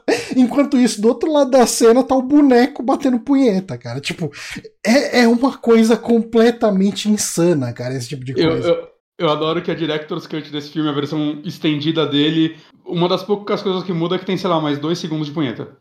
É isso. Ok, por que não, né? Já vamos não? estender um pouco essa cena. Tipo um Sabe, que esse filme tá dele. precisando? Mais dois segundos de punheta. Ah, bota aí. Realmente é o que precisa pro corte do diretor. Mais um pouquinho do narizinho do Pinóquio, do, do Chuck. Eu nunca vou esquecer essa analogia que ele faz, gente. Desculpa. É excelente, né? É Eu tô todo Pinóquio aqui. Assim. Tipo, é, denuncia o tiozão dentro daquele bonequinho. Nossa, eu me liguei. Eu me liguei. Qual que é o teu problema quando tu era criança com os bonecos? Por que, que o Chuck mexia tanto com o teu imaginário? Por Hum. causa do boneco do fofão, porque eles têm a roupa Não, muito totalmente. Total. O boneco Ah, do fofão é, ele é assustador por si só. Não precisa nem ter história por trás. Uhum. Ainda você bota a história da, peito, da né? faca A dentro daga é dele. detalhe, né? E é muito bizarro, né? Porque é, é o Chuck que tem essa roupa, né? Beleza. E o Chuck é o que nos assusta mesmo. Tem o Fofão, que tem literalmente um saco na cara e usa a mesma roupa. E, e tinha aquele outro cara lá que era o, o, o Ferrugem, cara. Que também era. era parecia um Chuck humano, né? Porque ele era ruivo e baixinho, né? Então a referência que vinha na cabeça era o Chuck ali assistindo, cara. E, e só uma coisa, é, a gente falou disso na noiva, mas qual a primeira experiência de vocês com o filho? Cara, o filho Vocês foi, lembram? pra mim, foi o lance Calma. de adorei, adorei a noiva, quero ver o filho. Mas vocês viram no cinema? Hum, não, não Eu nem sei, deve ele veio no cinema no Brasil? Eu não lembro. Não, deve ter saído no cinema. Deve ter saído, deve ter saído. Filho, eu acho que eu vi, eu acho que eu vi na TV. Eu acho que eu vi na Sim. TV também. Muitos anos É, depois. Eu, eu, eu com certeza aluguei, assim, porque eu tava. Já era DVD, né? Nessa época. O, o meu marco pra, pra descobrir se eu assisti os filmes em DVD ou VHS é ver se eles saíram antes ou depois de O Chamado. Porque O Chamado foi o primeiro DVD que eu aluguei. Então, daí eu tiro por aí. Tu não queria que fosse VHS por causa do contexto. Não, não. O pior é que o DVD, porque assim, VHS não tinha extra, né? Mas o DVD do chamado, ele tem a fita, né? Ele tem a- aquela, a- tipo, as- a montagem da fita como extra, né? Um extra secreto. Você tinha que ir no menu de extras apertar pro lado, alguma coisa assim. não, que aí quando eu eu... assistia era fácil, tinha lá ver a fita, ou não assista Então- isso, era, tinha alguma coisa, alguma coisa assim. E eu Então- lembro que eu fiquei cagado de medo quando assisti aquela merda, cara. Então, se eu não me engano, eu lembro de, de pegar um extra secreto nesse daí, que era essa época que a galera fazia isso, e o lance é que o extra secreto você não conseguia tirar, o botão de voltar não funcionava. e aí você tinha que assistir a fita até o fim. Uau, que incrível! Bem E eu bolado. né? desliguei a TV. Eu dos DVD, me inspirei sem querer. Cara, mas assim, Não, eu, lembram eu lembro de ter gostaram assistido. dele na primeira vez? Porque ele é um filme. Ele é o filme mais divisível da franquia inteira, assim. Né? Eu, não- eu, E- eu, eu gostei muito mais nessa, na minha última revista. Assim, não de, de achar do nível dos outros, mas a a minha primeira experiência com ele não foi legal. Eu, eu, eu não curti. Então, eu vi ele várias vezes quando eu era novo, quando ele saiu, quando eu tive acesso a ele. Eu acho que eu tinha um DVD pirata dele. E. Mas eu lembro que eu nunca. Não achava ele melhor que a noiva. E hoje em dia, assim, nos últimos anos. Eu, apesar de eu achar a noiva um filme mais redondo e que sabe dosar melhor o terror com comédia, né? Eu diria que o filho é basicamente 100% comédia. Eu acho que ninguém da produção negaria isso. Uhum. É, eu me divirto mais com o filho hoje em dia. É um filme que eu acho que. Ah, eu adoro. Não sei, eu, eu sei que tem as partes problemáticas, mas eu adoro o personagem do Glenn. Eu adoro como ele funciona no meio, tipo, daqueles dois pais caóticos dele. E ele, desde o começo, tipo, o sonho dele é encontrar os pais dele. E quando ele encontra, automaticamente eles matam o cara. Ele já fica, meu Deus, eles são birutas, fudeu. Saca? É, eu gosto dessa relação. Uhum. Eu acho que, que- que- Eu não sei, eu acho um filme muito, muito engraçado nesses pontos. Eu acho que na época que eu assisti eu gostei muito mais. Uhum. Talvez por não estar a par das discussões que hoje eu estou e Sim. tal. E daí, tipo, hoje coisas do filme me incomodam diferente, assim. Uhum. Uhum. E, tipo, na época eu, eu, eu não consegui reconhecer, tipo, nada de problemático. Nada, zero. Zeríssimo, Uhum. assim. Zeríssimo. É, eu também não. Uh, mas hoje em dia, reassistindo, reassisti recentemente até pra ter essa conversa, eu gostei, tipo, muito mais da noiva do Chuck, uh, por, porque também o que tu falou, assim, que para mim foi mais necessário pra eu curtir a experiência toda, o filme ser mais redondo, que para mim isso uhum. foi importante. Totalmente, assim, totalmente, totalmente. E pelo que eu falei, assim, eu não consegui me divertir, porque, tipo, sei lá, cada oito piadas, seis eram problemáticas, sabe? Tipo, eu não conseguia uhum, rir de uhum. nada. É. Não dava tempo de eu rir que quando eu tava começando a rir, uma piada boa já era seguida de uma piada péssima, e daí, pá, e capava, assim, broxava uhum. total. Uhum. Assim, nem, nem entrando na, na questão do Glenn, na questão do, do, de como eles tratam o gênero, a piada dele, dele ser feito no Japão, nossa, eles esticam aquilo de um jeito, é, cara. E, e nem é uma piada muito boa, cara. Ela, ela dura demais, cara. Não, assim, você vê na primeira ali a construção de, ah, então eles são meus pais e tal. Daí, ah, made in Japan. Ele acha que é do, da, do, sei lá, que é um sinal, uma marca de nascença. Que... Ele fala japonês. Não, ele fala, ele, ele aprende fala japonês, japonês pra isso. uma música japonesa. Cara, ele luta com o Fukuchaki. Ele luta com Vai, vai se alongando, vai se alongando. Você fala, não, gente, larga isso. É, essa, essa piada que dura demais nesse filme, assim. É, eles uhum. esticam até a piada ficar ofensiva de propósito. Aham. Uhum. Tipo assim, na primeira vez que a piada aparece, dá pra considerar ingênuo e inocente, sabe? Tipo assim, pô, é uma criança, ele não entende as coisas do mundo, ele uhum, vê Made uhum. in Japan. Pô, foi feito no Japão, meus pais são japoneses, até tem uma certa lógica, uhum. uhum. né? Uh, mas a piada vai ficando repetida, repetida, repetida, repetida, até que, porra, tipo, bah, não dá mais pra dizer que é inocente, né, brother? Tipo, bah, o bagulho tá ali pra, tipo, pra ser engraçado porque é orientalista, sabe? Uhum. Tipo... É que nem, tipo, uh, o filme quase debate uma misoginia em volta da não da Tiffany, quer dizer, é a Tiffany, mas a atriz eu esqueci. A Jennifer Jennifer Tilly. A Jennifer, isso. Uh, só que ao mesmo tempo, assim, tipo, cria aquela cena super legal dos paparazzis, assim, tipo, assediando ela, tipo assim, sendo que ela acabou de sair de testemunhar um assassinato.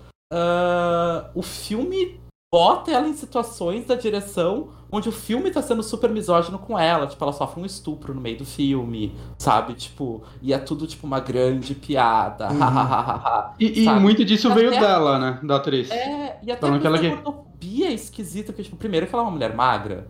Sim. Sabe? Tipo, uhum. ponto, né? Tipo, ela é uma mulher magra. Né? E daí, tipo, o filme parece que tá discutindo uma gordofobia, mas ao mesmo tempo, tipo. Hã? Sabe? E falam que o primeiro script do filme, né? Que parece que ela, ela foi completamente, tipo, foi incentivando as piadas. Eles foram soltando e o estúdio mandou reescrever porque a personagem dela era detestável no primeiro. Você falou, mano, vocês não podem deixar a Jennifer Tilly, que é tipo a pessoa quase que você vai simpatizar nesse filme, ser tão odiável assim. Eles tiveram que reescrever para deixar amenizar um pouco as coisas. Uau! Né? E a, e a piada com a Julia Roberts também. Que, que ela vira e fala, é, ela conseguiu esse papel porque ela dormiu com o diretor. Eles falaram que o estúdio virou e falou, vocês vão ter que botar que isso é mentira. Aí, aí eles colocaram a fala do assistente virando e falando, mas você sabe que isso é mentira. tipo, isso daí tinha umas coisas que eles foram soltando. Será que ela tem rixinha com a Julia Roberts mesmo?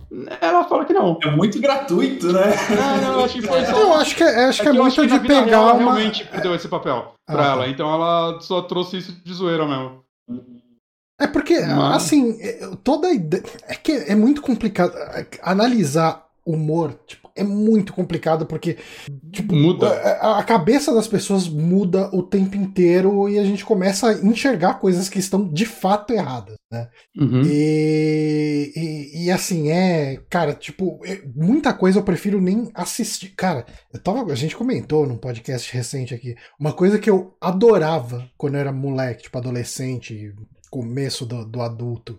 E eu fui reassistir o um episódio e falei, mano, isso é um lixo nojento num nível estratosférico. Ah, Era o, o, Amor de Família, tipo, o Married with Children. Aquilo é o puro suco do, ah, minha mulher, ah, minha sogra, sabe? Tipo, é só isso. É terrível, cara. É, é odioso, é detestável. E eu amava isso quando era, quando era moleque. Mas. Nossa, eu nem conheço o filme, eu acho. Não, é, é, uma, é uma, série. uma série que, que o Al é Era um cara que era vendedor de sapato, e daí ele tinha a mulher dele. É, tipo, assim, eu adorava isso quando era moleque. Quem é o ator? Tem, uma, tem um ator é grande, o, né? O Ed O'Neill. Ed O'Neill. Foi pro Modern Family depois. Ah, sim, sim, é. sim. Uh, mas enfim, é, é, sempre meio complicado isso, porque as é. coisas estão fadadas a. E principalmente. O humor envelhece muito mal. É. Normalmente. Porque o humor, ele. Assim, por muito tempo, o humor ele era unicamente você uh, zoar o diferente. Você fazer pouco caso do que é diferente ou, do que você estabelece como sendo diferente, né? Tipo, ah, ah, ah o, o, assim como você tem um grupo de pessoas brancas, de homens héteros brancos escrevendo, o, o, negro é diferente, o nordestino é diferente, a mulher é diferente, uh, o gay é diferente, a trans é diferente, tudo é quando, o diferente. E, quando... e, todo mundo, todos esses. Ah, mas a gente zoa todo mundo. Vocês estão zoando todo mundo que não são vocês, né?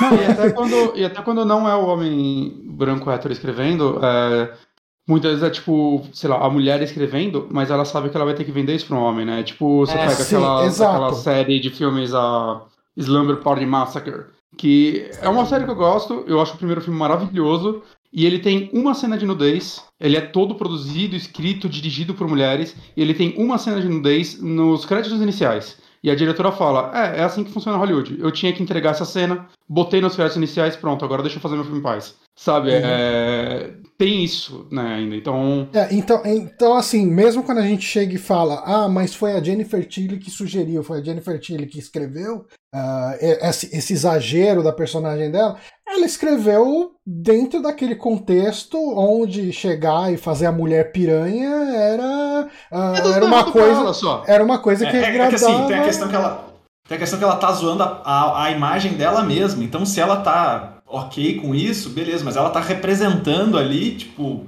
toda uma classe, porque é um filme meta de Hollywood, então você tá colocando ali a imagem da atriz que tá dormindo com o diretor pro papel, tá? Apesar a imagem de da... ter a assistência, assistente dela que tá o tempo todo falando, meu, isso tá errado, isso tá errado. É, que é, ela tenta ser a balança moral ali. Eu adoro é. que ela fala, você está se prostituindo pra ser a Virgem Maria, isso tá muito errado.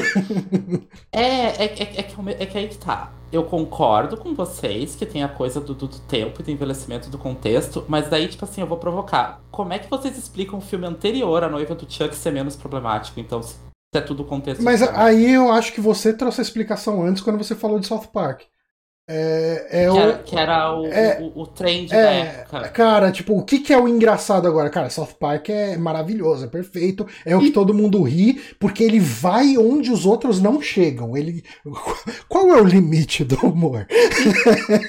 então ele vai pra esse também... lado vai das influências dos filmes também, né? O, o Noiva de Chuck, ele é muito uma mistura, sei lá, de Bonnie Clyde com A Noiva de Frankenstein. Né? Tem até sim, referências bem diretas à noiva. Uhum. A, a, frase final da, da, da, da, Tiffany, inclusive, né? We Belong Dead, né? Que funciona muito bem nesse filme. Uhum. É, enquanto o, o filho, o Mancini fala que as referências dele eram tipo o desejo de matar, a vestida para matar, né? Claramente Glenn and Glenda do, do Ed Wood. Né? É, era outro tipo de referência. Ele falou que ele queria que parodiar filmes sobre a família, né? Enquanto na noiva ele queria parodiar filmes é, de romance, né? De uhum. modo geral. É, comédia romântica, de maneira geral. Uhum. Né? Eu acho que muito mais pelo, pelo tipo de assunto que ele está abordando e pelo fato dele ter querido, querido ir mais além, né? Talvez talvez empolgado por ser o primeiro filme que ele dirigiu, quis ser um diretor mais provocativo, algo do tipo. Eu acho que por isso ele erra eu mais. Acho que é isso. Eu acho que é isso, isso que tu falou do, do da provocação. Eu uhum. acho que ele pecou porque o gênero talvez uh, pedia isso na época da Edness e tal. Uhum. Ele pesou a mão na Edness. Sabe? Uhum. Ele foi pra uma Edness muito específica, assim. Na noiva do Chuck soube medir melhor né? A Edna estava em outro local, assim. Estava muito mais na imagem e muito menos no roteiro, né? A Edna estava muito nas cenas em si. E por mais, assim, que tivesse um parâmetro técnico muito inferior ao filho do Chuck, uh, entregava essa Edna com outro contexto, em outro, em outro subtexto, né? E, e, a sensibilidade de outro diretor, né? Vamos é... isso também, né? Era outro diretor, né? Que vem do cinema de Hong Kong, que é outra escola, então. Isso. Com certeza existe isso. Por mais que o Mancini parece que ele, que ele foi o. Ele que estava do lado do editor enquanto eles faziam o Noiva, né? Que parece que o, o, o Raniel, ele, ele saiu dos Estados Unidos na época, né? Então a edição ficou para eles, né? O que tá filmado, tá filmado, né? O que eles vão usar tá lá. Sim, sim, total. Não, e tem que vocês falaram, né? Também tem muita coisa de, que a gente não sabe, não tem como saber de estúdio. Uhum. Uh, sabe, tipo, uh, como é que se chama? Investidores e tal. Acho que é, é, talvez é muito injusto botar tudo no cu do diretor, sabe? Uhum. Com certeza. Assim, não tô dizendo que o cara é santo nem nada, não boto minha mão no fogo pelo cara. Mas imagino, tipo, que muita coisa, como vocês mesmos falaram, que eu não sabia, que, tipo, que a atriz botou muito dedo e deixou mais problemático do que seria, sabe? Em alguns momentos. Então, tipo assim, é muitas mãos, sabe? Fazendo uma coisa que tava indo pra um lado que uma mão só já não, não ia dar bom, né? Uhum. Mas é, é que eu falei assim, tem piadas que tu consegue ver que é acidental. Tu consegue ver assim que envelheceu mal, porque a discussão talvez não existia da forma que existe uhum. hoje. Como é a questão assim, tipo, que acidentalmente foi interfóbico o filme, né? Quando eles mostram a genital de Glenn e fica aquela uhum. discussão, né? Sim. Só que eu, eu deduzo muito, assim, do fundo do meu coração, que essa foi acidental. Mas Sim, eu, eu, acho que era até uma piada com o lance dele ser um boneco, né? É. Todos eles serem, e teoricamente era para eles não terem. E tanto que os dois, tipo, o Chuck e a Tiffany, cada um meio que enxerga uma genital nele de certa forma. Eles, claramente é. é, um, é um menino. Não, é uma menina, olha isso. Né, o... é, é, é, uma coisa assim, que a piada era outra, não era interfobia. Né? A hum. piada claramente era outra. Né? Não, não, não era uma coisa que era pra ser maldosa, não era uma coisa que era pra ser problemática. Ao meu ver, assim, tô, tô, uhum. tô apelando pro coração. Porém, algumas piadas, e por isso que eu discordo, assim, que é só o contexto da época, tu vê que é maldoso de propósito, sabe? Assim, tipo, que é pra ofender, uhum. que é pra machucar, sabe? E, tipo...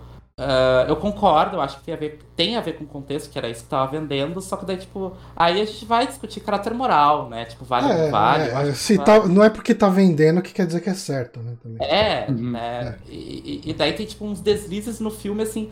Por isso que quando eu reassisti, eu fiquei, putz, né? Pô, mais antigo acertava mais, né, Tchê? Uhum. Pô, tá louco. Num gênero que já é um pouco assombrado por esses problemas faz um tempo. E né? tem muito uma questão também do voltando ao, ao, que você mesmo falou, que enquanto o, o noivo de Chuck ele tem uma história que ele quer contar, que é um road movie, eles precisam chegar e, e, e chegar no, no, lá em Nova Jersey, pegar o amuleto e assumir o corpo. Ele tem um fio condutor que vai levar aí.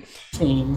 O, o, o filho de Chuck, ele é uma sequência de piadas e ele não tá se preocupando tanto em contar uma história. Tanto que é até meio confuso todo esse lance de ah, precisa engravidar ou vai transferir o corpo. Que, tipo, direto eu me perdi. Né? Tá, mas o que, que eles querem mesmo? Por, por que, que eles estão fazendo isso? E como o fio do condutor dele é sair encaixando piada, cara, a sensibilidade vai pro caralho. Ai, é. eu, eu, diria que o filho é um pouco mais um. Até um estudo de personagem, né? É uma história sobre esses três personagens, quatro, se a gente contar a Jennifer Tilly atriz, né? E não uhum. boneca. Né, ela é uma personagem grande lá. Mas a história sobre essa situação é quase um filme quase cotidiano, só que com bonecos voodoos do mal querendo engravidar uma atriz para transferir as almas deles para o corpo dela, do, do, dos filhos e, e do, do Redman né, até o começo. Uhum. Né, mas é, é muito. A, a, situação é muito simples, né? Muito mais sobre como eles vão interagir dentro dessa situação, que é um tipo de filme que me agrada. Eu gosto de filmes que às vezes são mais sobre um, uma situação. Né? É mas... como? É, funciona, funciona nesse sentido, né? Mas ele não tem um, um claro, tipo, para onde você está indo. É isso, é essa situação. Vamos brincar em cima dela. Uhum. É uma sitcom, cara. É a creepypasta da sitcom. 100%. Mas... Assim como o Noiva do Chuck, e bom, e a trilogia original do Chuck acaba profetizando uma creepypasta de Toy Story, né? Porque vem muito antes. O, o filho do Chuck eu acho que tá mais pra uma creepypasta de sitcom, assim. Uhum. Mas, mas eu gosto no sentido de, tipo. Eu, eu acho que, tipo, esses dois filmes em particular, mas eu acho que ainda mais o filho é eu não conheço nenhum filme que pareça com ele. Principalmente quando você explica o plot dele, ele é extremamente. É tipo. Uh, a Jennifer Tilly, que fazia a Tiffany no primeiro filme, agora ela é uma atriz, e aí a Tiffany quer entrar no corpo da Jennifer Tilly para viver como a Jennifer Tilly, só que sendo a Tiffany, e é tipo. É, é uma loucura essa parada que eu. Como o estúdio aprovou isso, eu não sei. Hum. Saca? Tem três bonecos, né, cara? Tem um filme que eu vou recomendar para vocês. Hum. Tem um filme que eu vou recomendar para vocês. Tá aí a recomendação. Hum. Final Girls. É novo, assim, é 2018. Cara, eu ouvi falar bem É muito dele. bom, é muito bom, muito bom. Sensacional. Que tem dois É filmes com o mesmo nome, que tem o Final Girl e o É Final, Final Girl. Girl, é verdade. é E os dois são Final com o mesmo Girls ator do plural. Vikings. É. É. E, Eu, e eu acho do que os. plural. É o do plural. É o que É, a, a a que mãe da menina fazia fez o Watchmen lá, né? Isso. do. Isso. É o que A a menina era Ackerman. uma atriz de filme de terror e aí. É. É esse daí? É. Eles entram no filme e tudo meio que se borra o que era real, o que era filme. Esse filme é muito bom. É bom. Ele é muito bom. É Ele sensacional. tá em algum serviço de streaming? Tava na Netflix. Eu acho que tá, ele tava faz pouco tempo. Tá, eu vou dar uma de detalhe, os dois filmes são com o mesmo ator e os dois são do mesmo no- ano. Eu acho que o cara assinou Nossa. os dois contratos ao mesmo tempo, achando que tava fazendo o mesmo filme. e aí ele ganhou dois empregos. Não é possível uma coisa dessa. Mas já É Final assinei essa Girl merda, e né? Final Tá, Girl. daí eu assino de novo, vocês perderam. Então... Caralho, vai ter que fazer outro. dois filmes agora, você é louco? É muito louco isso. Bom, gente, eu acho que Mas- a gente tá indo pra nossa reta final aqui. Eu acho que. é, Só quero comentar uma coisa. Pode. Acho que a gente não citou, mas tem mais um boneco caro nesse filme, né? Porque o, quem, dura, quem dubla o Glenn é o Billy Boyd, que é o. Ah, é o Pippin, né? dos Do, do Anéis. Senhor dos. Anéis. Pô, um ano depois de lançar o último Senhor dos Anéis, então provavelmente o salário dele tava lá em cima. Né? Vale falar que no Senhor dos Anéis o Brad Dourif também participou, então se pá deu um up no salário dele. Então, parabéns pra essa galera que tá, tá aceitando botar os atores mais caros pra dublar boneco. É por isso que eles foram pra Romênia depois. Né? E, e no caso. O Chuck pode ser caso- considerado um monstro da Universal? É. Pode. É. E, e vale falar que no, no caso do Billy Boyd, ele falou que ele era fã da franquia, então quando falaram que queriam que ele dublasse, ele falou sim sem ler o script. Ele. Uau. E, e ele não gravou junto com eles, ele gravou da, da Inglaterra, então Ah, os dois gravaram lá e aí mandaram as gravações deles falando pra ele interagir com eles. Eu vou fazer propaganda de outro filme, então. Vou fazer Hum. outra recomendação antes da gente se despedir. Mano, Porque teve uma outra situação parecida com outro ator que eu particularmente gosto pra caramba. hum, né? É, é meio controverso gostar dele, porque todo mundo vê ele como uma piada. Eu acho ele uma ótima piada. Né? Que é o Nicolas Cage. hum. Que tem uma situação muito parecida com um filme independente de terror que ele participou, que tipo, que ele nem quis ler o roteiro e aceitou na hora, quando deram um pitch do filme. hum. Willy's Wonderland. Maravilhoso. Ah, ainda não vi Maravilhoso. Maravilhoso. Esse é do, do Cage, né? Sensacional. É. É, é, é assim, pensa num casamento muito estranho e maravilhoso do Nicolas Cage com Five, Five Nights at Freddy's. É, cara, eu, eu vi o vídeo Cara, é do, do, do, É incrível. do Oswaldo. Sobre... Sim. É entretenimento puro. Assim, entretenimento Cara, é puro. o Nossa. Nicolas Cage, né? Não precisa de muito mais. É Nicolas. E é o Nicolas Cage sol, sol, Sur- livre, surtado soltado. É, extremamente. No ombro dele e fala, só vai, só vai. Quem não É reconhece a potência desse gigante desse ator, tá dormindo. O cara entrega. Cara, ele, ele se entrega em qualquer papel, né, cara? Ele, Ele tá no Prime Video esse filme? Ele tá numa fase maravilhosa. Ah, tá no Prime já? Tá no Prime, olha Porra, aí. vou- vou Nossa, muito vou, vou ver esse feriado. Tem que ver se tá no Prime mesmo ou aquelas enganação que tem no Prime lá de. Ah, Você- aí você tem vai-. Você vai dar play no filme e fala, ah, não, você tem que assinar esse outro cara aqui. É, tem isso. Mas, mas- mas eu, eu gosto muito. Um beijo pro Jeff Bezos, cuzão. Eu gosto muito dessa fase atual do, do Nicolas Cage, que é abraçando os filmes mais esquisitos possíveis. Tudo É porque ele teve, uma, ele teve uma fase que ele tava fazendo filme esquisito, mas era filme esquisito muito ruim. E ele tava mal no filme esquisito. Hum. Aí é bom que- que agora, tipo, agora, agora casou bem o filme esquisito e ele tá maravilhoso.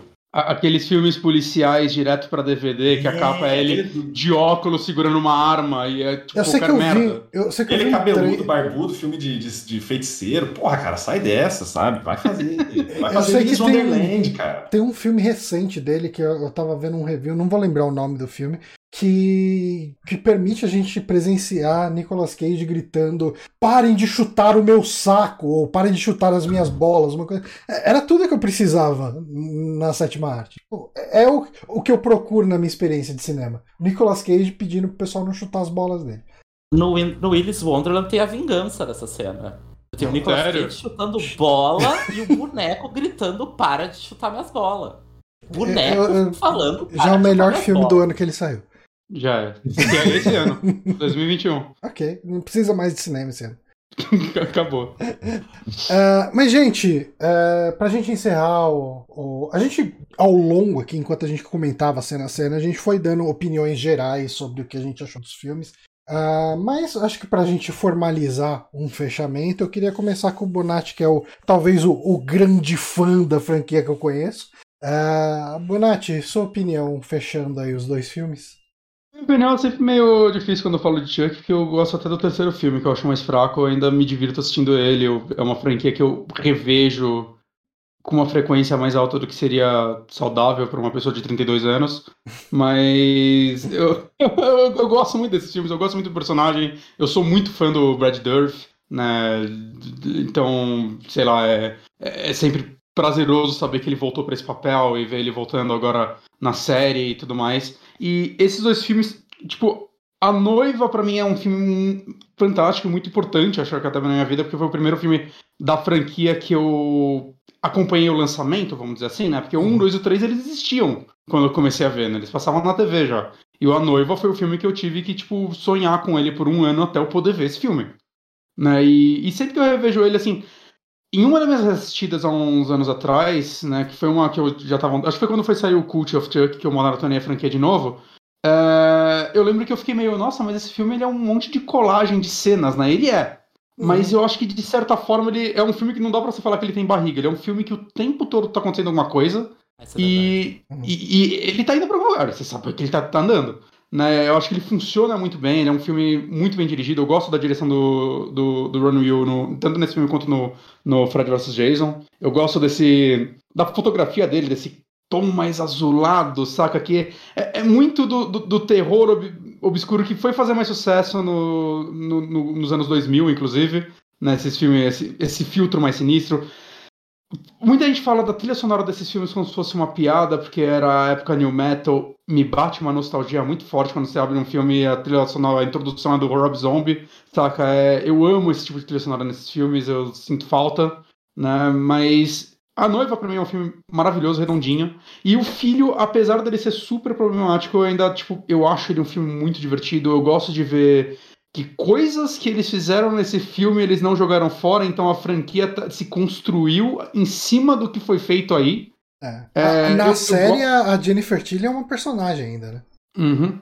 É. Ah, é? é então, é? mais ou menos, tipo, na, na, até no, no Cult, quando ela aparece, meio que ela já se entrega como a Tiffany de novo, mas a galera fica tipo, mas caralho, vai ser igual a Jennifer Tilly, ela é, todo mundo fala isso. Então, sei lá, dá, dá a entender que depois que ela entrou no, no corpo da Jennifer Tilly, talvez ela pegou a identidade dela de volta e, e vive assim, sendo uma sósia. Da...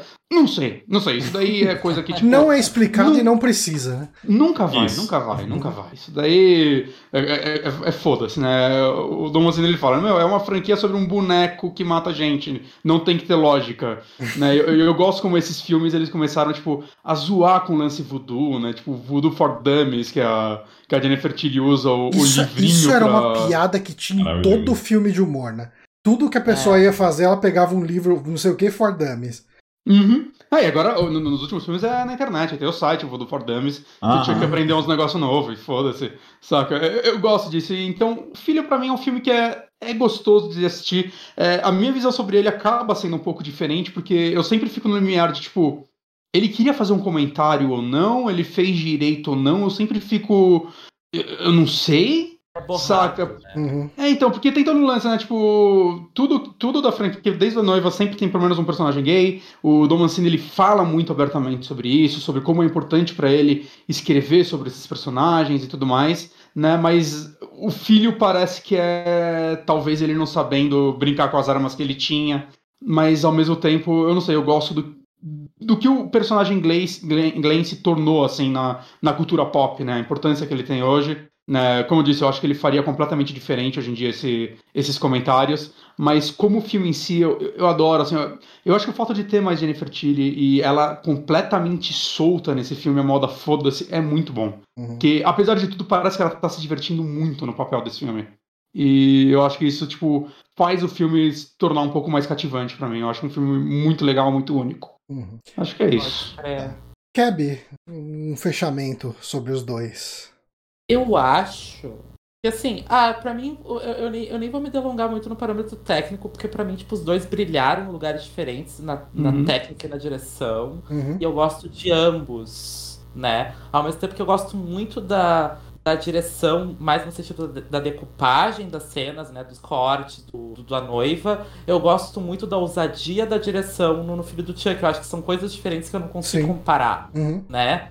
Uh, visualmente, assim, tipo, de beleza do filme, eu acho realmente o filho do Chuck mais bonito, é, é, é indubitável, assim. Uhum. O gore é mais bonito, é mais exagerado, ele tá ali, ele tem presença. Cara, aquela, é a cabeça do, o, a cabeça do cara lá do, do, do, que é o próprio, né, o, o manipulador Banho de bonecos. Sangue, uhum. E daí a musiquinha romântica, ele se olhando com o sangue na cara. Cara, aquilo é incrível, assim. Tipo, talvez a noiva do Chuck falta essa magia uhum. né? Do gore ter esse catarse, né? Esse. Uh, uh, pode falar para esse gozo do uhum. gore, sabe? Sabe? Tipo, essa Sim, loucura. Assim. Totalmente. Pra mim, noivo do Chuck falta essa magia para ser perfeito, digamos assim. Uhum. Né? Ao mesmo tempo, eu gosto mais das personagens, os bonecos mesmo, tipo, do uhum. Chuck e da Tiffany, da noiva do Chuck. Eu gosto mais da personalidade deles porque é mais simplista e minimalista, se é que dá pra entender. Eu acho que eles adicionaram muitos aspectos e muitas personalidades e muitas facetas pros personagens no, no, no filho do Chuck.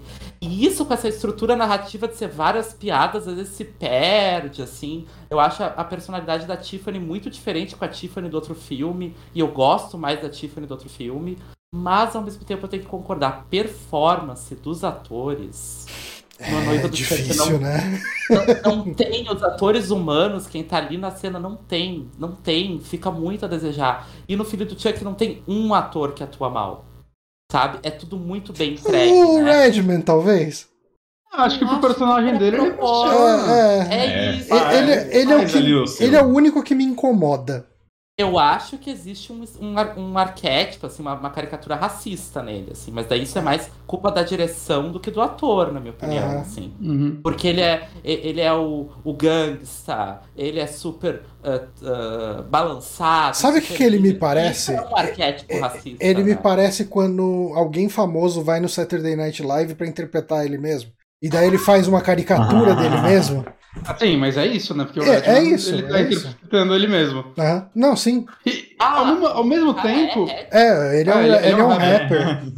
Ah, nossa, uhum. me senti muito boomer agora. Eu, só descobri. Não, não, é. é eu, gente... eu não manjo nada. Vendo, revendo a última vez. Eu sei disso porque nos créditos falou tempo, Redman as himself. ao mesmo tempo, eu consigo ver o Tarantino fazendo esse papel e fazendo exatamente a mesma coisa que ele. Sim. O mesmo estereótipo, porque, né? Uhum.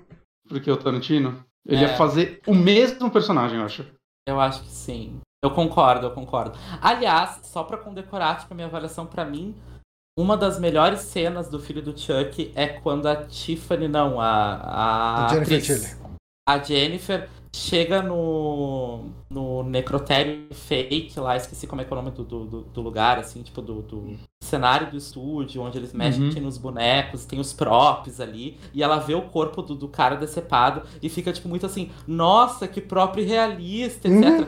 E rola, assim, tipo, uma necrofiliazinha, porque ela tá muito inocência, ela tá muito, tipo, yay, um prop muito realista, e, tipo, e a cena é tão descabida tão rápida e. Você sabe o que, que é foda nessa cena? É um momento que eu acho que eu peguei revendo a cena agora é que quando ela beija né, a cabeça do cara lá decepada, o Chuck e a Tiffany olham com nojo. a expressão dos bonecos olhando para isso é maravilhosa, cara. Eu acho que o filho do Chuck brilha quando ele é simples, quando ele é minimalista, sabe? Quando ele não tenta ter várias e várias e várias e várias camadas. E para mim é, é coincidente uhum. que algumas piadas, as que são mais ofensivas, que tem umas que são tipo, vamos desconsiderar essa daqui, vamos passar um paninho pra essa daqui. Mas as que são mais ofensivas têm um build-up muito maior Sim. e são as mais complexas também. Uhum. Isso estraga o filme, que coloca uma gola rolê no filme. Olha que piada inteligente, além de ser ofensiva. Olha só como ela tem mil camadas. Sabe? E isso, para mim, tipo, tira o pacing do filme. É isso tá. que eu tava procurando. Pra okay. mim, o filho do Chuck perde em pacing. Uhum. Não, saquei. É isso. E, e eu acho que isso daí ele, ele acertou muito no, no último, né? No, no culto, que eu acho que ele veio de um filme que foi um terror quase gótico que ele fez no, no, no Curse. E no culto ele já tem um negócio mais já tenho mais o pezinho no humor de novo. né? Mas eu acho que ele, ele funciona melhor porque são coisas mais rápidas, né? Mas não tem aquela piada que se arrasta do começo até o final do filme. Uhum. Sim, exato. E Newton, seu fechamento aí. Cara, são, são dois filmes assim que, assim como o Bonatti, eles estão no meu, meu coraçãozinho. É uma das minhas coisas favoritas da franquia do Chuck, é ela ser uma franquia muitos por cento autoral, é ser um produtinho do Dom Mancini lá, negócio que ele criou, idealizou, brigou com o estúdio, apanhou, teve mil ideias rejeitadas, teve que colocar um monte de coisa que ele não queria, mas ele nunca desistiu, ele sempre foi aceitando os outros projetos, conseguiu financiar, conseguiu reviver a franquia. Quando a bilheteria deu uma caída, ele se reinventou. E é muito bom ver como os filmes são tão diferentes, uma franquia de cinco filmes, porque, pô, você pega, sei lá, Sexta-feira 13, parte 5, é igual segundo, terceiro e quarto em estrutura. Hora do Pesadelo tem suas diferenças, mas o 3 e o 4 são parecidos em estrutura, o 1 é mais parecido com o outro e tal. Cara, o, o Chuck, ele tem o primeiro que é bem sombrio, que o Chuck tá colocando um, pé, um zero pezinho quase no humor, ele tem umas fases engraçadas, o 2 ali e o 3 são mais parecidos em estrutura, o noiva não tem nada a ver, o filho não tem nada a ver com a noiva, aí o Curse não tem nada a ver com os outros, o culto não tem nada a ver, a série também. E essa transformação, ao mesmo tempo em que a identidade é mantida, principalmente no Chuck, e agora a gente vai ver se, né, com a série, se a, se a Tiffany continua, se o Glenn Glenn dá volta, enfim, não sei, mas uhum. é, é você trazer essas coisas de volta, você respeitar o que você fez décadas depois, você fazer a, a crítica do se você tratou mal um personagem, sabe? Tipo, isso tá na mão do Don Mancini, isso é, isso é uhum. muito legal. Isso é muito legal continuar na mão dele. E eu acho que eu concordo com o Bonatti na questão do, da estrutura do Noiva, assim, isso para mim faz toda a diferença. Também aquele falou que é parecer um filme para mim também é muito importante você ter essa trajetória é, e faz o que eu acho melhor, mas as piadas do filho que encaixam e que não são problemáticas, elas encaixam é. bem demais, assim, bem demais. Elas conseguem te arrancar risada pelo resto Nossa, é sinceríssimas. Vocês assistiram aqueles. os materiais promocionais do filho, que é tipo, recriando cenas de psicose, recriando cenas de. Eu não cheguei a ver, que... não. Não, não. Tem, tem vários negócios desses, que é tipo o Chuck recriando cenas, e tem um dos materiais promocionais, que eu não sei se foi. se passou em algum canal de TV, eu não sei porque ele é um pouquinho longo, mas é o o, o Glenn, o Chuck e a Tiffany vendo, tipo, um slides de fotografia e cada slide é tipo, ah, gente, naquele cruzeiro. Aí, tipo, olha no fundo, tá o Chuck matando alguém. É tipo, Chuck, a gente parou, porra. É tipo, vários negocinhos. Eles no deserto e o Chuck derrubando o cara da pirâmide. É sempre um negócio assim. E quando você olha, tipo, todo o material promocional do filme, como ele é todo um monte de colagens, sendo tanto esse, que é tipo, colagem sobre família, quanto ah, vamos, vamos recriar a cena de psicose com Chuck, vamos recriar a cena de Iluminado com Chuck. Eu, eu acho que isso mostra muito um, um, pouquinho do que esse filme é, de certa forma, né? Essa concha de retalhos de ideias juntadas que vai funcionar para uns, não vai funcionar para a maioria, né? Acho que eu indo pesquisar sobre esse filme esses dias, o que você mais acha é gente, vídeos de YouTube falando sobre como esse filme é uma merda. Nossa, uma merda, assim, tipo, é, assim, total. Um, um, vídeo que eu peguei, que eu, eu, nem dei play, eu só vi o comentário, a pior experiência que eu tive num cinema na minha vida. Eu, caralho, gente. Obviamente, muito desse, dos, do, dos hates que eu vejo desse filme acabam sendo os mesmos que eu vejo na Hora do Pesadelo Parte 2, que são hates transfóbicos e tudo mais, né? Então, é, é complicado desse lado também. Sim. Porque tem, tem, quem odeie porque eles fazem isso mal e tem quem odeie porque eles fazem isso, né? E... É, porque existe é. um negócio e pronto, acabou, assim. É. é a mesma coisa que tá acontecendo agora com a série, né? Que a galera odeia a série sem assistir porque o protagonista é gay. Uau! É, a internet tá incrível, gente. Uau. E, eu, e lembra quando eu falei no começo que há 20 anos atrás ela era ruim? Eu achei que a fandom do Chuck, porque tipo. É... Não, a fandom tá, tá amando. Ah, bom, mas quer dizer, ah, tipo, não, porque eu já tava ligada nesse cenário, assim, tipo, que por causa da, da existência de Glenn, a fandom, tipo, adotou, assim, tomou pra Sim. si, é nosso ícone queer, né? Tipo, inclusive, tipo, Chuck, se eu não me engano, também é tomado pela fandom como um ícone queer. Ele, né? Sim, o Chuck. Né? E, então... e, até alguns atores, né? O, o Damon lá na, na, noiva, ele é feito pela Alex Arquette, né? Que é da família uhum. Arquette, né? E, é, era uma drag queen, acho que ela é trans também, né? Ela faleceu há alguns uns quatro anos atrás, né? Mas ela é muito citada em qualquer convenção que tem da franquia. Né? Tem, tem, você acha painéis da franquia com ela presente, respondendo perguntas. Né? Ela era muito próxima da equipe de produção do Damascene, da Jennifer. Né? É, é, acho que é o lance dessa franquia também, né? Que é as mesmas pessoas fazendo os mesmos filmes há pelo menos 20 anos, né? 30 se você pegar os primeiros, mas desde que a, a Tilly entrou já fazem 20 anos, que é, é as mesmas pessoas trabalhando. Então é bem legal você ver o. que eles parecem ser próximos de verdade. Uhum. Então, tipo, um personagem, um personagem muito pequeno num filme não, não, a atriz que fez ele é super aclamada pelos fãs até hoje ah, e pela produção e tudo mais. Legal, bah, isso é muito a fuder. Isso tem a ver com como, como, como o filme habita, né? Nos, nos ecossistemas que ele circula, né? Então assim, então, assim, realmente eu consigo acreditar no amadurecimento do diretor, sabe? Uhum, e, tipo, na mudança de perspectiva, justamente porque esse tipo de ecossistema existe. Senão eles fariam toda uma tentativa de, de minar esse ecossistema. É, é, é, é, o, é o Dedé Santana hoje que fica reclamando que o mundo tá muito chato e você não pode fazer a mesma piada de 30 anos atrás. O cara chega, é... olha, olha porque ele fez há 30 anos atrás, 20 anos atrás, e fala: hum, se pá, isso aqui não foi de bom tom, acho que dá para melhorar, acho que dá para refazer, dá para ser engraçado sem ser ofensivo, tipo, desse jeito, sabe? Tipo, é, é, é repensar e, e refazer. E, e, não é questão de achar que fica melhor. Uhum. É, e tem um comparativo mais próximo. Porra, eu amo Evil Dead. Eu amo uhum. pra caralho, assim. É uma das minhas séries de terror favoritas, assim, o clássico uhum. Evil Dead, assim. E nem entrando no reboot, porque o reboot, tipo, não envolve a equipe original. Uhum. Mas a série que foi feita, Ash vs Evil Dead, faz o, inverso do que vocês estão me contando que é a série do Chuck. Ele pega todas as problemáticas que tinham super um contexto de época do Evil Dead e superlativam, assim. Não, tipo, a gente vai repetir, mas vai repetir pior, sabe? A gente vai fazer piada com isso, mas não porque é problemático, não, tipo, dizendo assim, não, o, cara, o, o Ash é boomer, então por isso ele é problemático. Não, o Ash é boomer, por isso ele é problemático. E, ai, que engraçadinho, ele é racista, kkk.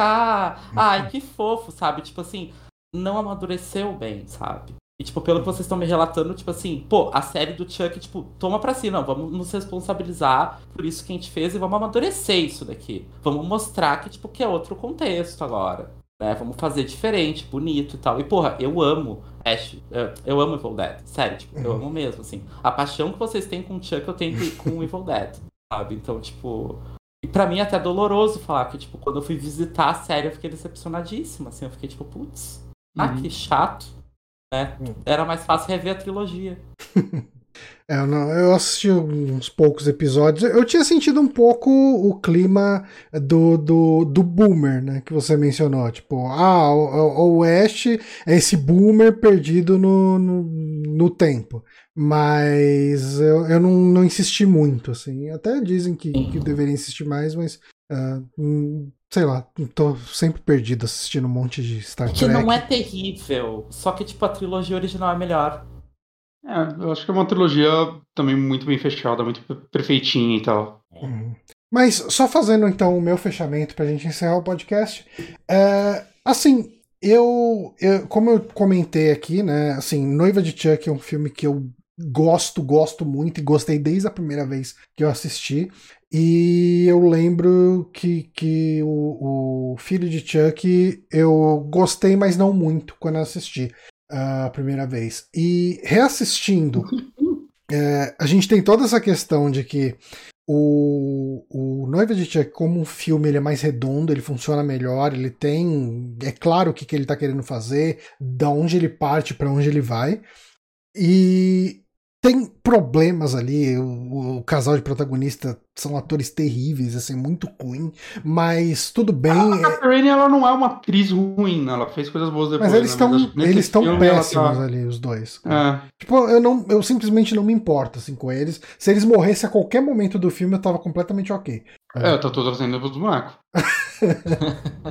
Só que, uh, e, e assim, eu fiquei muito surpreso com Uh, com o quanto eu gostei da forma como, principalmente, algumas piadas eram construídas no, no Filho de Chuck, principalmente num aspecto técnico, eu acho, tipo, é, principalmente pelo o boneco da Tiffany, cara, eu, eu acho aquele boneco uma coisa muito incrível, na, não só nas expressões, não só no, no, no, elemento mais técnico, né, do boneco e tal, que é surpreendente, absurdo, como eu frequentemente esquecia que quem estava fazendo a voz da Tiffany era Jennifer Tilly, porque o jeito que ela interpreta os dois personagens que estão em cena juntos muitas vezes é diferente e, e, e tipo, sabe?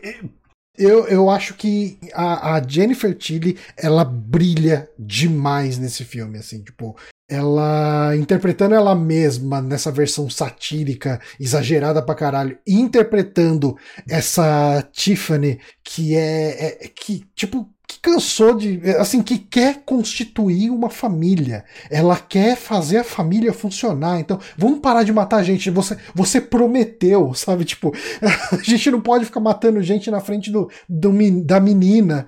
E, e daí ela chega e mata e fala: Não, mas Roma não foi construída num dia só. sabe? Tipo.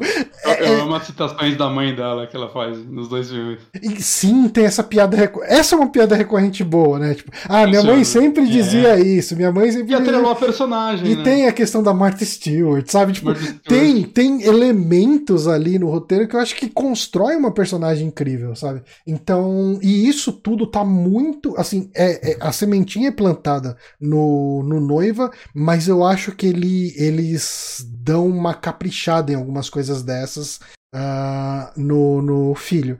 É, eu concordo totalmente com a Keb. O filho tem esses problemas, o jeito que ele trata essa, essa questão aí da, da identidade de Glenn e Glenda.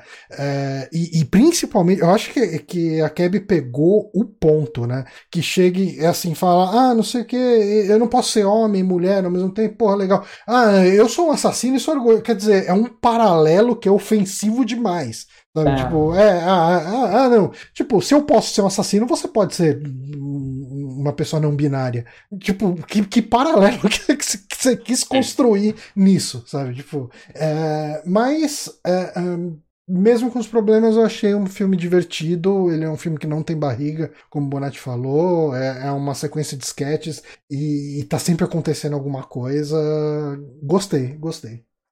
Eu acho que com isso a gente consegue encerrar o, o nosso podcast. Uh, eu queria perguntar pro Newton. Newton, onde você tá? Uh, onde o pessoal te acha? O pessoal quiser ir atrás de você?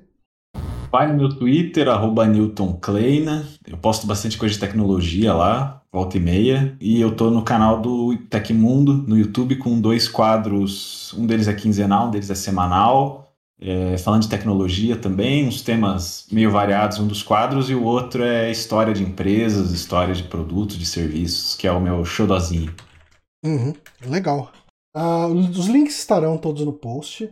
E Keb, Keb, o pessoal quiser ir atrás de você, uh, onde acha? Então, dá pra também no Twitter, né? Oi Cabe, né? Oi, uhum. né? Como se escreve oi, tudo junto, né? C-A-B-I-E, né? Tudo juntinho. Acompanhar, tipo, as últimas novidades sobre os joguinhos que a gente tá desenvolvendo. Inclusive, a gente tá trabalhando em dois novos ao mesmo tempo, né? Que vão sair pra um update do Garotron, né? O Garotron Turbo. que é uma madrugada desmembrados 3 e monstrinhos de bolsa versão ametista. né?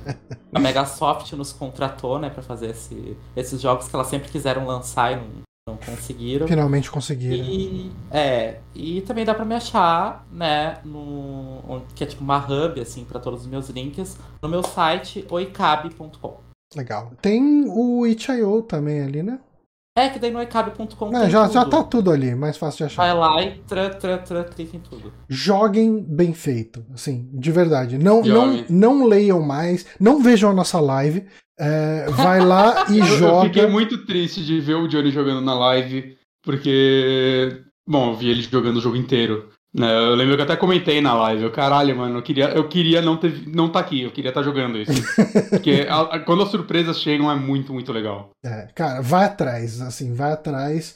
O, o, o Bem Feito ele vai ser publicado pela Killbyte agora? Eu lembro, eu vi alguma coisa. Será? Uhum. Será? Sim, a gente agora faz parte, Eu tô parte, bem né? curioso para ver como que vai funcionar em console. A família Killbyte e a gente vai. Agora o Perfeito vai sair pra Switch, PS4, PS5, né? E inclusive, tipo, nossos próximos jogos já automaticamente, né?